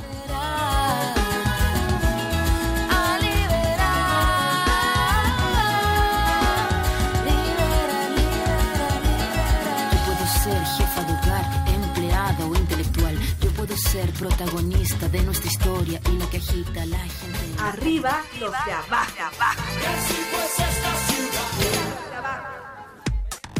Relatamos al mundo. Relatamos al mundo. Porque tu opinión es importante, síguenos en nuestras redes sociales, en Facebook como Prisma RU y en Twitter como arroba PrismaRU. Continuamos dos con treinta y nueve minutos y vamos a platicar sobre la quinta ronda del Tratado de Libre Comercio con América del Norte que no logrará acuerdos. Por ahí se lee que es eh, cuál es ese contexto que se está viviendo entre los tres países y sigue esa pues esa amenaza de Estados Unidos de salirse. También dice México, bueno, eso no nos no nos afectaría, pero esta quinta ronda de negociaciones se perfila a ser, dicen, más analítica que resolutiva con el interés de México, Estados Unidos y Canadá a escucharse mutuamente sobre pues las propuestas, el planteamientos, contrapropuestas también hay varios temas que en esta quinta ronda tendrán eh, prioridad. Vamos a platicar sobre ello con el doctor Benjamín García Páez, él es académico de la Facultad de Economía. ¿Qué tal, doctor? Bienvenido a este espacio de Radio UNAM. Buenas tardes. Buenas tardes, Deyanira. Bueno, pues, ¿qué se espera para esta quinta ronda? Eh, se espera que pueda haber acuerdos. Eh, ¿Qué es lo que se busca en estos objetivos en, en común, doctor? Bueno, definitivamente para que haya acuerdos, en primer lugar, tendrían que estar eh, los funcionarios eh, principales en, la mesa de negociación. En segundo lugar, habría que eh, decir que se aprecia que en esta ocasión, en esta reunión, pues se va a entrar más en sustancia, es decir, va a ser más analítica y por lo tanto, pues habrá posibilidad por eh, los tres lados pues de, de ver digamos eh, eh, la esencia del problema cuáles son las reglas comerciales que que pueden ser viables este sostenerse en una renegociación del tratado de libre comercio. Bien en tercer lugar eh, habría que decir de Yanira que lamentablemente todo ese eh, panorama pues está eh, gravitando la incertidumbre. Eh, este, da la impresión que en este caso por parte de los Estados Unidos pues manejan la situación como si estuvieran en una mesa de, de apuestas o en algún casino, eh, eh es decir, con eh, constantes amenazas, este otro día, ¿verdad? Se puede moderar el lenguaje, eh, definitivamente, pues ese, eh, digamos, ambiente, ese clima, pues es eh, no solo desfavorable para que se desatore el asunto propiamente de la, de la renegociación del tratado, sino que es muy pernicioso para la marcha eh, de nuestra economía. Eh, definitivamente la incertidumbre está abajo, eh, subyacente en todas las variables pues económicas fundamentales, particularmente en el de la inversión. Está estamos eh, observando eh, desde la Facultad de Economía y pienso que desde todo el medio académico en este país que eh, la inversión pues continúa raquítica, pero esta incertidumbre más las incertidumbres del próximo año pues nos están eh, metiendo en un tobogán eh, cuyo costo económico y social pues es muy alto. Así es, doctor. Y bueno, sí, entre algunos temas estarían, por ejemplo, bueno, México y Canadá buscan que Estados Unidos pues detalle ya el objetivo y los beneficios de las propuestas eh, del gobierno de Trump y que están vinculadas, por ejemplo, a cambios a reglas de origen automotrices, eh, una cláusula del sunset que se terminaría automáticamente el acuerdo comercial cada quinquenio, está el tema de las cotas eh, compensatorias por dumping o subsidios en productos agrícolas o incluso capítulos más avanzados como el tema de las telecomunicaciones o políticas regulatorias que ya dicen hay un gran avance, pero que se tienen que seguir viendo y de qué manera pues se siguen digamos digamos beneficiando los tres países. E, exactamente, hay eh, situaciones pues muy importantes como como las reglas de, de origen. eh, quisiera aquí hacer el comentario de que eh, por parte nuestra Canadá tendrá su propia opinión. eh, en realidad, eh, digamos, nos tocan algo este, muy sensible, eh, porque no obstante eh, la edad que ya tiene el Tratado de Libre Comercio eh, de América del Norte, pues no fuimos capaces de transformar nuestra economía y de ir gradualmente agregándole eh, contenido nacional a nuestras exportaciones. Mm, eso es un punto muy bueno, doctor. aparte, el tratado lleva más de 20 años, no supimos hacer cosas, no supimos negociar bien. Eh, eh, definitivamente, Deyanira, porque si le agregas además el déficit eh, que ahora tenemos de recursos naturales, particularmente de, de hidrocarburos, ¿no? Porque, digamos, en forma pues bastante irresponsable, acelerada, extrajimos eh, para exportarlo y, y entonces este eh, pues eh, creo que eh, 2018 será un buen momento para que nosotros también, al margen de, de este tema que nos ocupa en esta conversación, pues México tenga que redefinir muchas cosas, ¿no? Entre ellas, pues ajustes a, a su estrategia, a su estrategia económica, ¿no? Porque eh, hay algunos aspectos, pues, que técnicamente es difícil, digamos, este, eh, negar, digamos, o, o- o disputarle a los negociadores cuando te quieren presionar este, eh, por el otro lado, ¿no? Así es. Eh, sin embargo, pues eh, eh, considero que definitivamente el tratado se renegociará. Eh, es un asunto, digamos, que está eh, así, digamos, determinado por las propias fuerzas, sectores económicos que están involucrados desde un principio en el tratado, eh, es decir, nació capturado por estos intereses y estos intereses continúan pues bastante interesados en que en que se renueve, ¿no? Se renegocie. Eh, eh, y esto me lleva pues a, a otro comentario. En realidad preocupa que aún en la academia pues a veces nos sintamos irritados, ¿verdad? Eh, por el maltrato, que sí es cierto, ¿no? Hemos sido maltratados y continuamos siéndolo en, es- en aspecto comercial y, y, y en otros eh, también.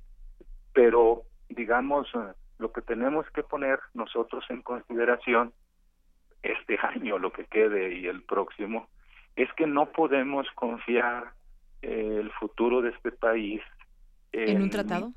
Eh, no, en este, bueno, en un tratado, perfecto, pero en principios en los que se basa un tratado como es el de las llamadas ventajas comparativas, que nos condena a la especialización eh, en términos de estar exportando este, pues eh, materias primas, ¿verdad? Fundamentalmente, que nos condena pues a ser este arena de, de, de una industria manufacturera que no es nuestra, vamos a decirlo, sus activos, ¿verdad?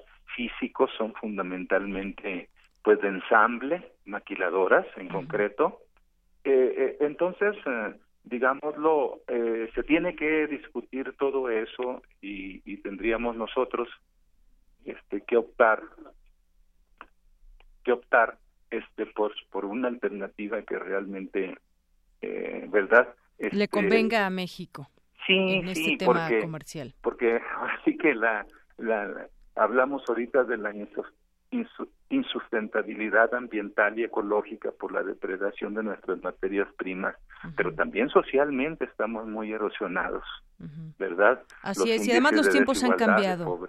Eh, doctor, de aquella vez que se negoció por primera vez el Tratado de Libre Comercio en 1994 a lo que tenemos ahora, las condiciones han ido cambiando y los temas los temas también. Así que, pues bueno, llegamos a esta quinta ronda, veremos qué pues qué surge de ahí. Algunos avisoran que no va a haber acuerdos muy grandes y seguimos con esa amenaza de Estados Unidos que desde que se iniciaron estas renegociaciones ahí permea, pero pues mirar quizás a otras a otros lugares sería también una opción, algo que ya en otro momento se ha comentado. Pues doctor, muchas gracias por No, traernos gracias a la a reflexión el tema. Deyanira, muchas gracias. Hasta luego, doctor. Buenas tardes. Doctor Benjamín García Páez, académico de la Facultad de Economía de la UNAM. Prisma RU. Relatamos al mundo. Queremos escuchar tu voz. Nuestro teléfono en cabina es 55 36 43 39. Porque tu opinión es importante, síguenos en nuestras redes sociales, en Facebook como Prisma RU y en Twitter como arroba PrismaRU.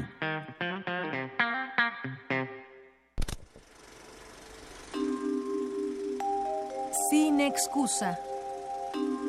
Sin excusa. Pues sin excusa, ya estamos aquí en este jueves para hablar de cine con el maestro Carlos Narro. ¿Qué tal? ¿Cómo Carlos, estás, ¿cómo Deyanira? Muy bien, gracias. Muchas gracias a ti. Pues hoy vamos a hablar de cine. Sí, pero creo que no vamos a hablar de películas. O no de una película en especial, como lo hemos hecho los anteriores. Creo que las últimas semanas la noticia más importante en términos del cine ha sido otra y tengo este, ganas de hacer alguna alguna reflexión. Creo que ya sé hice por dónde algunas vamos. notas, tú A te ver. lo imaginas. y dice, este año, entre el 29 y 30 de septiembre, tuvo lugar el Yom Kippur, celebración religiosa judía, también como, conocida como Día del Perdón o de la Expiación. Esta ceremonia en su origen sacrificaba a Dios a un macho cabrío y descargaba todas las culpas del pueblo judío en otro que era abandonado en el desierto. De esa celebración se derivó la expresión chivo expiatorio, refiriéndose a alguien que inocente o culpable carga con los pecados o delitos de un grupo más amplio. En los primeros días de octubre, curiosamente cuando aún no se cumplía una semana de la celebración del Yom Kippur, Harvey Weinstein era denunciado públicamente como un productor acosador. A la primera denuncia se sumaron rápidamente varias más. Todo parecía indicar que Harvey Weinstein sería un chivo expiatorio, que ese prototipo de productor macho cabrío cargaría en sí las culpas de una industria en la que él está mucho más cerca de ser la norma que de ser la excepción. Unos días después, la actriz Alisa Milano iniciaba una campaña en Twitter con el hashtag MeToo para denunciar el haber sido víctimas del acoso. La explosiva respuesta de miles de afectadas, y ojo, también afectados por el acoso, rápidamente mostró que la dimensión del problema en Hollywood rebasa con mucho las posibilidades de limpiarse con un solo chivo expiatorio. No tardó en presentarse la denuncia también en México. La actriz Carla Souza lo hizo e invitó a las víctimas a sumarse y no pasó nada. Algunas denuncias genéricas que por desgracia se les notaba, se sentía, se veía la mala leche, parecían más intentos de venganza que de justicia. Malas actuaciones simulando sorpresa de que aquí pudiera estar ocurriendo algo similar a los abusos hollywoodenses. El mundillo del espectáculo en nuestro país está lleno de ejemplos, abusos, a veces abusos, pero a veces acuerdos. En una ocasión, fíjate, de Yanira, estaba yo en una fiesta y había un grupo que estaba muy indignado por la forma en que una actriz había obtenido un papel, desplazando a otra que se había hablado mucho como que, que era la que lo iba a tener y la desplazada era así, pero evidente su mayor talento, su mayor educación, formación, etcétera. Entonces era así como suficiente como para que se indignara. Esta segunda actriz estaba allí en la reunión. Entonces la jalaron al grupo que protestaba y ella lo único que dijo fue muy contundente. Dice, para ese papel se necesitaban atributos que yo no tengo. Y así se Y así zafó con- de la discusión. Con eso dejó ahí. ¿Cuáles eran los atributos? Pues, No lo todo el mundo ahí se imaginaba cosas. Pero bueno, qué bueno que en este tiempo la nueva posición de las mujeres les permite denunciar. Sí, porque han sido décadas o este o siglos en los que había que guardar la, la Se compostura. tenía, exacto, que ¿sí? que guardar Y guardando el silencio se podía pensar que podía seguir obteniendo papeles. Ya te contaré en otro día en el mundo de la música de un ejemplo muy cercano. Pero bueno, ahorita no, no estamos hablando este, de eso. El, qué bueno que en México ya se, se, se, este, se decidiera la gente y de veras denunciara. ¿sí? Que se denunciara, que se pudieran erradicar los abusos y excesos de quienes co- consideran que su posición de director, de productor o demás les permite, les da algún derecho y les permite salirse con la suya. Creo que el tiempo ya no está lejos. Y creo que al cine y al teatro mexicanos les será de una gran utilidad, sin excusa, desarrollar una nueva mentalidad. El caso de Harvey Weinstein desató una oleada que aún no termina. Todavía no sabemos en qué va a terminar. Sin embargo, algunos puntos de las olas también se vuelven ya preocupantes. La decisión de Ridley Scott, que por demás es un gran director, de borrar de su más reciente película, la presencia de Kevin Spacey, que también salió Escándalo, ya sí, uno de los escándalos más grandes es, es el de él. La decisión de Scott de quitarlo de la película ya filmada, ya editada, ya anunciada para su estreno, me parece preocupante. Me hace temer la llegada de algunos excesos prácticamente robesperianos, ¿no? Vamos, la guillotina a todo lo que da y vámonos a la primer duda, córtale la cabeza. ¿no? Y bueno, todos sabemos de grandes personajes del cine, del arte, de la cultura, que hoy todos los, este, los conocemos. Eh, Buñuel mismo, en su autobiografía, confiesa en, este, en Mi último suspiro, confiesa que en el momento en el que fue productor en España, pues se dio a la tentación de lo que se observaba como el, como el productor, el que puede presionar a las actrices, el que puede engañar con una suerte de eh, fantasma de el papel que te va a tocar. Ya lo confiesa con este con claridad. No soporto la idea, imagínate, de ver de nuevo arder la edad de oro, como la quemaron los fascistas el día de su estreno, pero ahora acompañada de toda su filmografía. ¿no? Chaplin, Hitchcock y muchos más a los que conocemos y que sabemos de una época que les permitió comportarse de determinada manera. No creo que solo se los permitió, creo que los alentó a tener esa, esa conducta. Todos esos que ahora son patrimonios de la cultura universal, ojalá no sean víctimas o chivos expiatorios de una sociedad que necesita cambiar. Así es. Bueno, pues vaya comentario con todo esto que ha surgido, que tiene que ver con el acoso y de pronto algunos dirán, bueno, el mundo del cine tiene muchas cosas que quizás no conocemos, pero pues bueno, ahí estuvo la escalada de estas eh, mujeres que además tardaron mucho tiempo en hablar, ¿no? Tardaron mucho tiempo en hablar, porque yo sí creo que la, la verdad es que el propio medio eh, lo propiciaba, ¿no? El propio me- medio lo propiciaba. Si se detiene uno a, a este a leer algunas de las denuncias, ¿Y de nos podremos años? dar cuenta de que a lo mejor con cierta repulsión, pero algunas de ellas aceptaron un acuerdo Sí, un acuerdo mutuo. jodido, pero sí. acuerdo al fin, Claro. ¿no?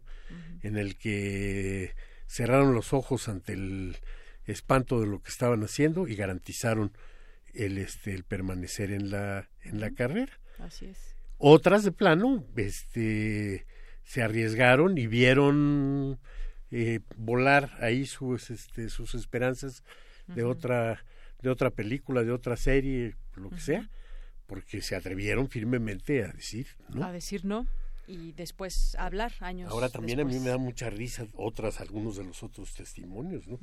Imaginarme a este, este, a esta tonina, este, queriendo seducir con su desnudez, pues me da verdadera risa. Bueno. Prácticamente pena ajena. Bien, ¿no? bueno, pues muchas gracias, muchas gracias, eh, como siempre, maestro Carlos Narro. Nos escuchamos el siguiente jueves. ¿Alguna recomendación que nos quede? ¿Una película que esté allí en cartelera que podamos ir a ver? Ahí está el- la muestra internacional. Fíjate que ahora sí no fui a, no fui al cine porque me tocó ser jurado en el Festival de Animación en Querétaro, Ah, el Cutout Fest, que es un festival extraordinario, hermoso, en el que me llamaba la atención que los jóvenes se peleaban los lugares para entrar a las conferencias, más que a cualquiera de las otras actividades. O sea, había unas colas inmensas, la sala de la este, Cineteca Rosalío Solano no es muy grande, y bueno, pues se las peleaban.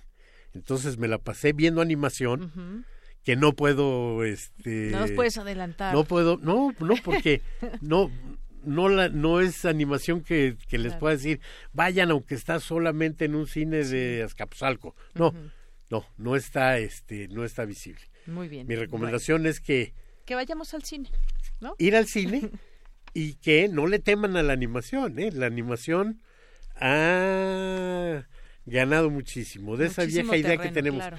de que la animación es solo cosa de niños, es Está equivocada. Estamos equivocados. Bueno, la prueba ya es que Coco, de la que sí ya hablamos, este de pronto ya es la, la película de animación más vista en México y para este fin de semana va a rebasar a todas y va a ser la película más taquillera de la historia de México. Bien, pues si no la han visto, la pueden ver, Coco. Hasta luego, hasta el próximo jueves. Y con eso nos despedimos. Soy de Yanira Morán, a nombre de todo el equipo. Que tenga buena tarde, buen provecho y hasta mañana.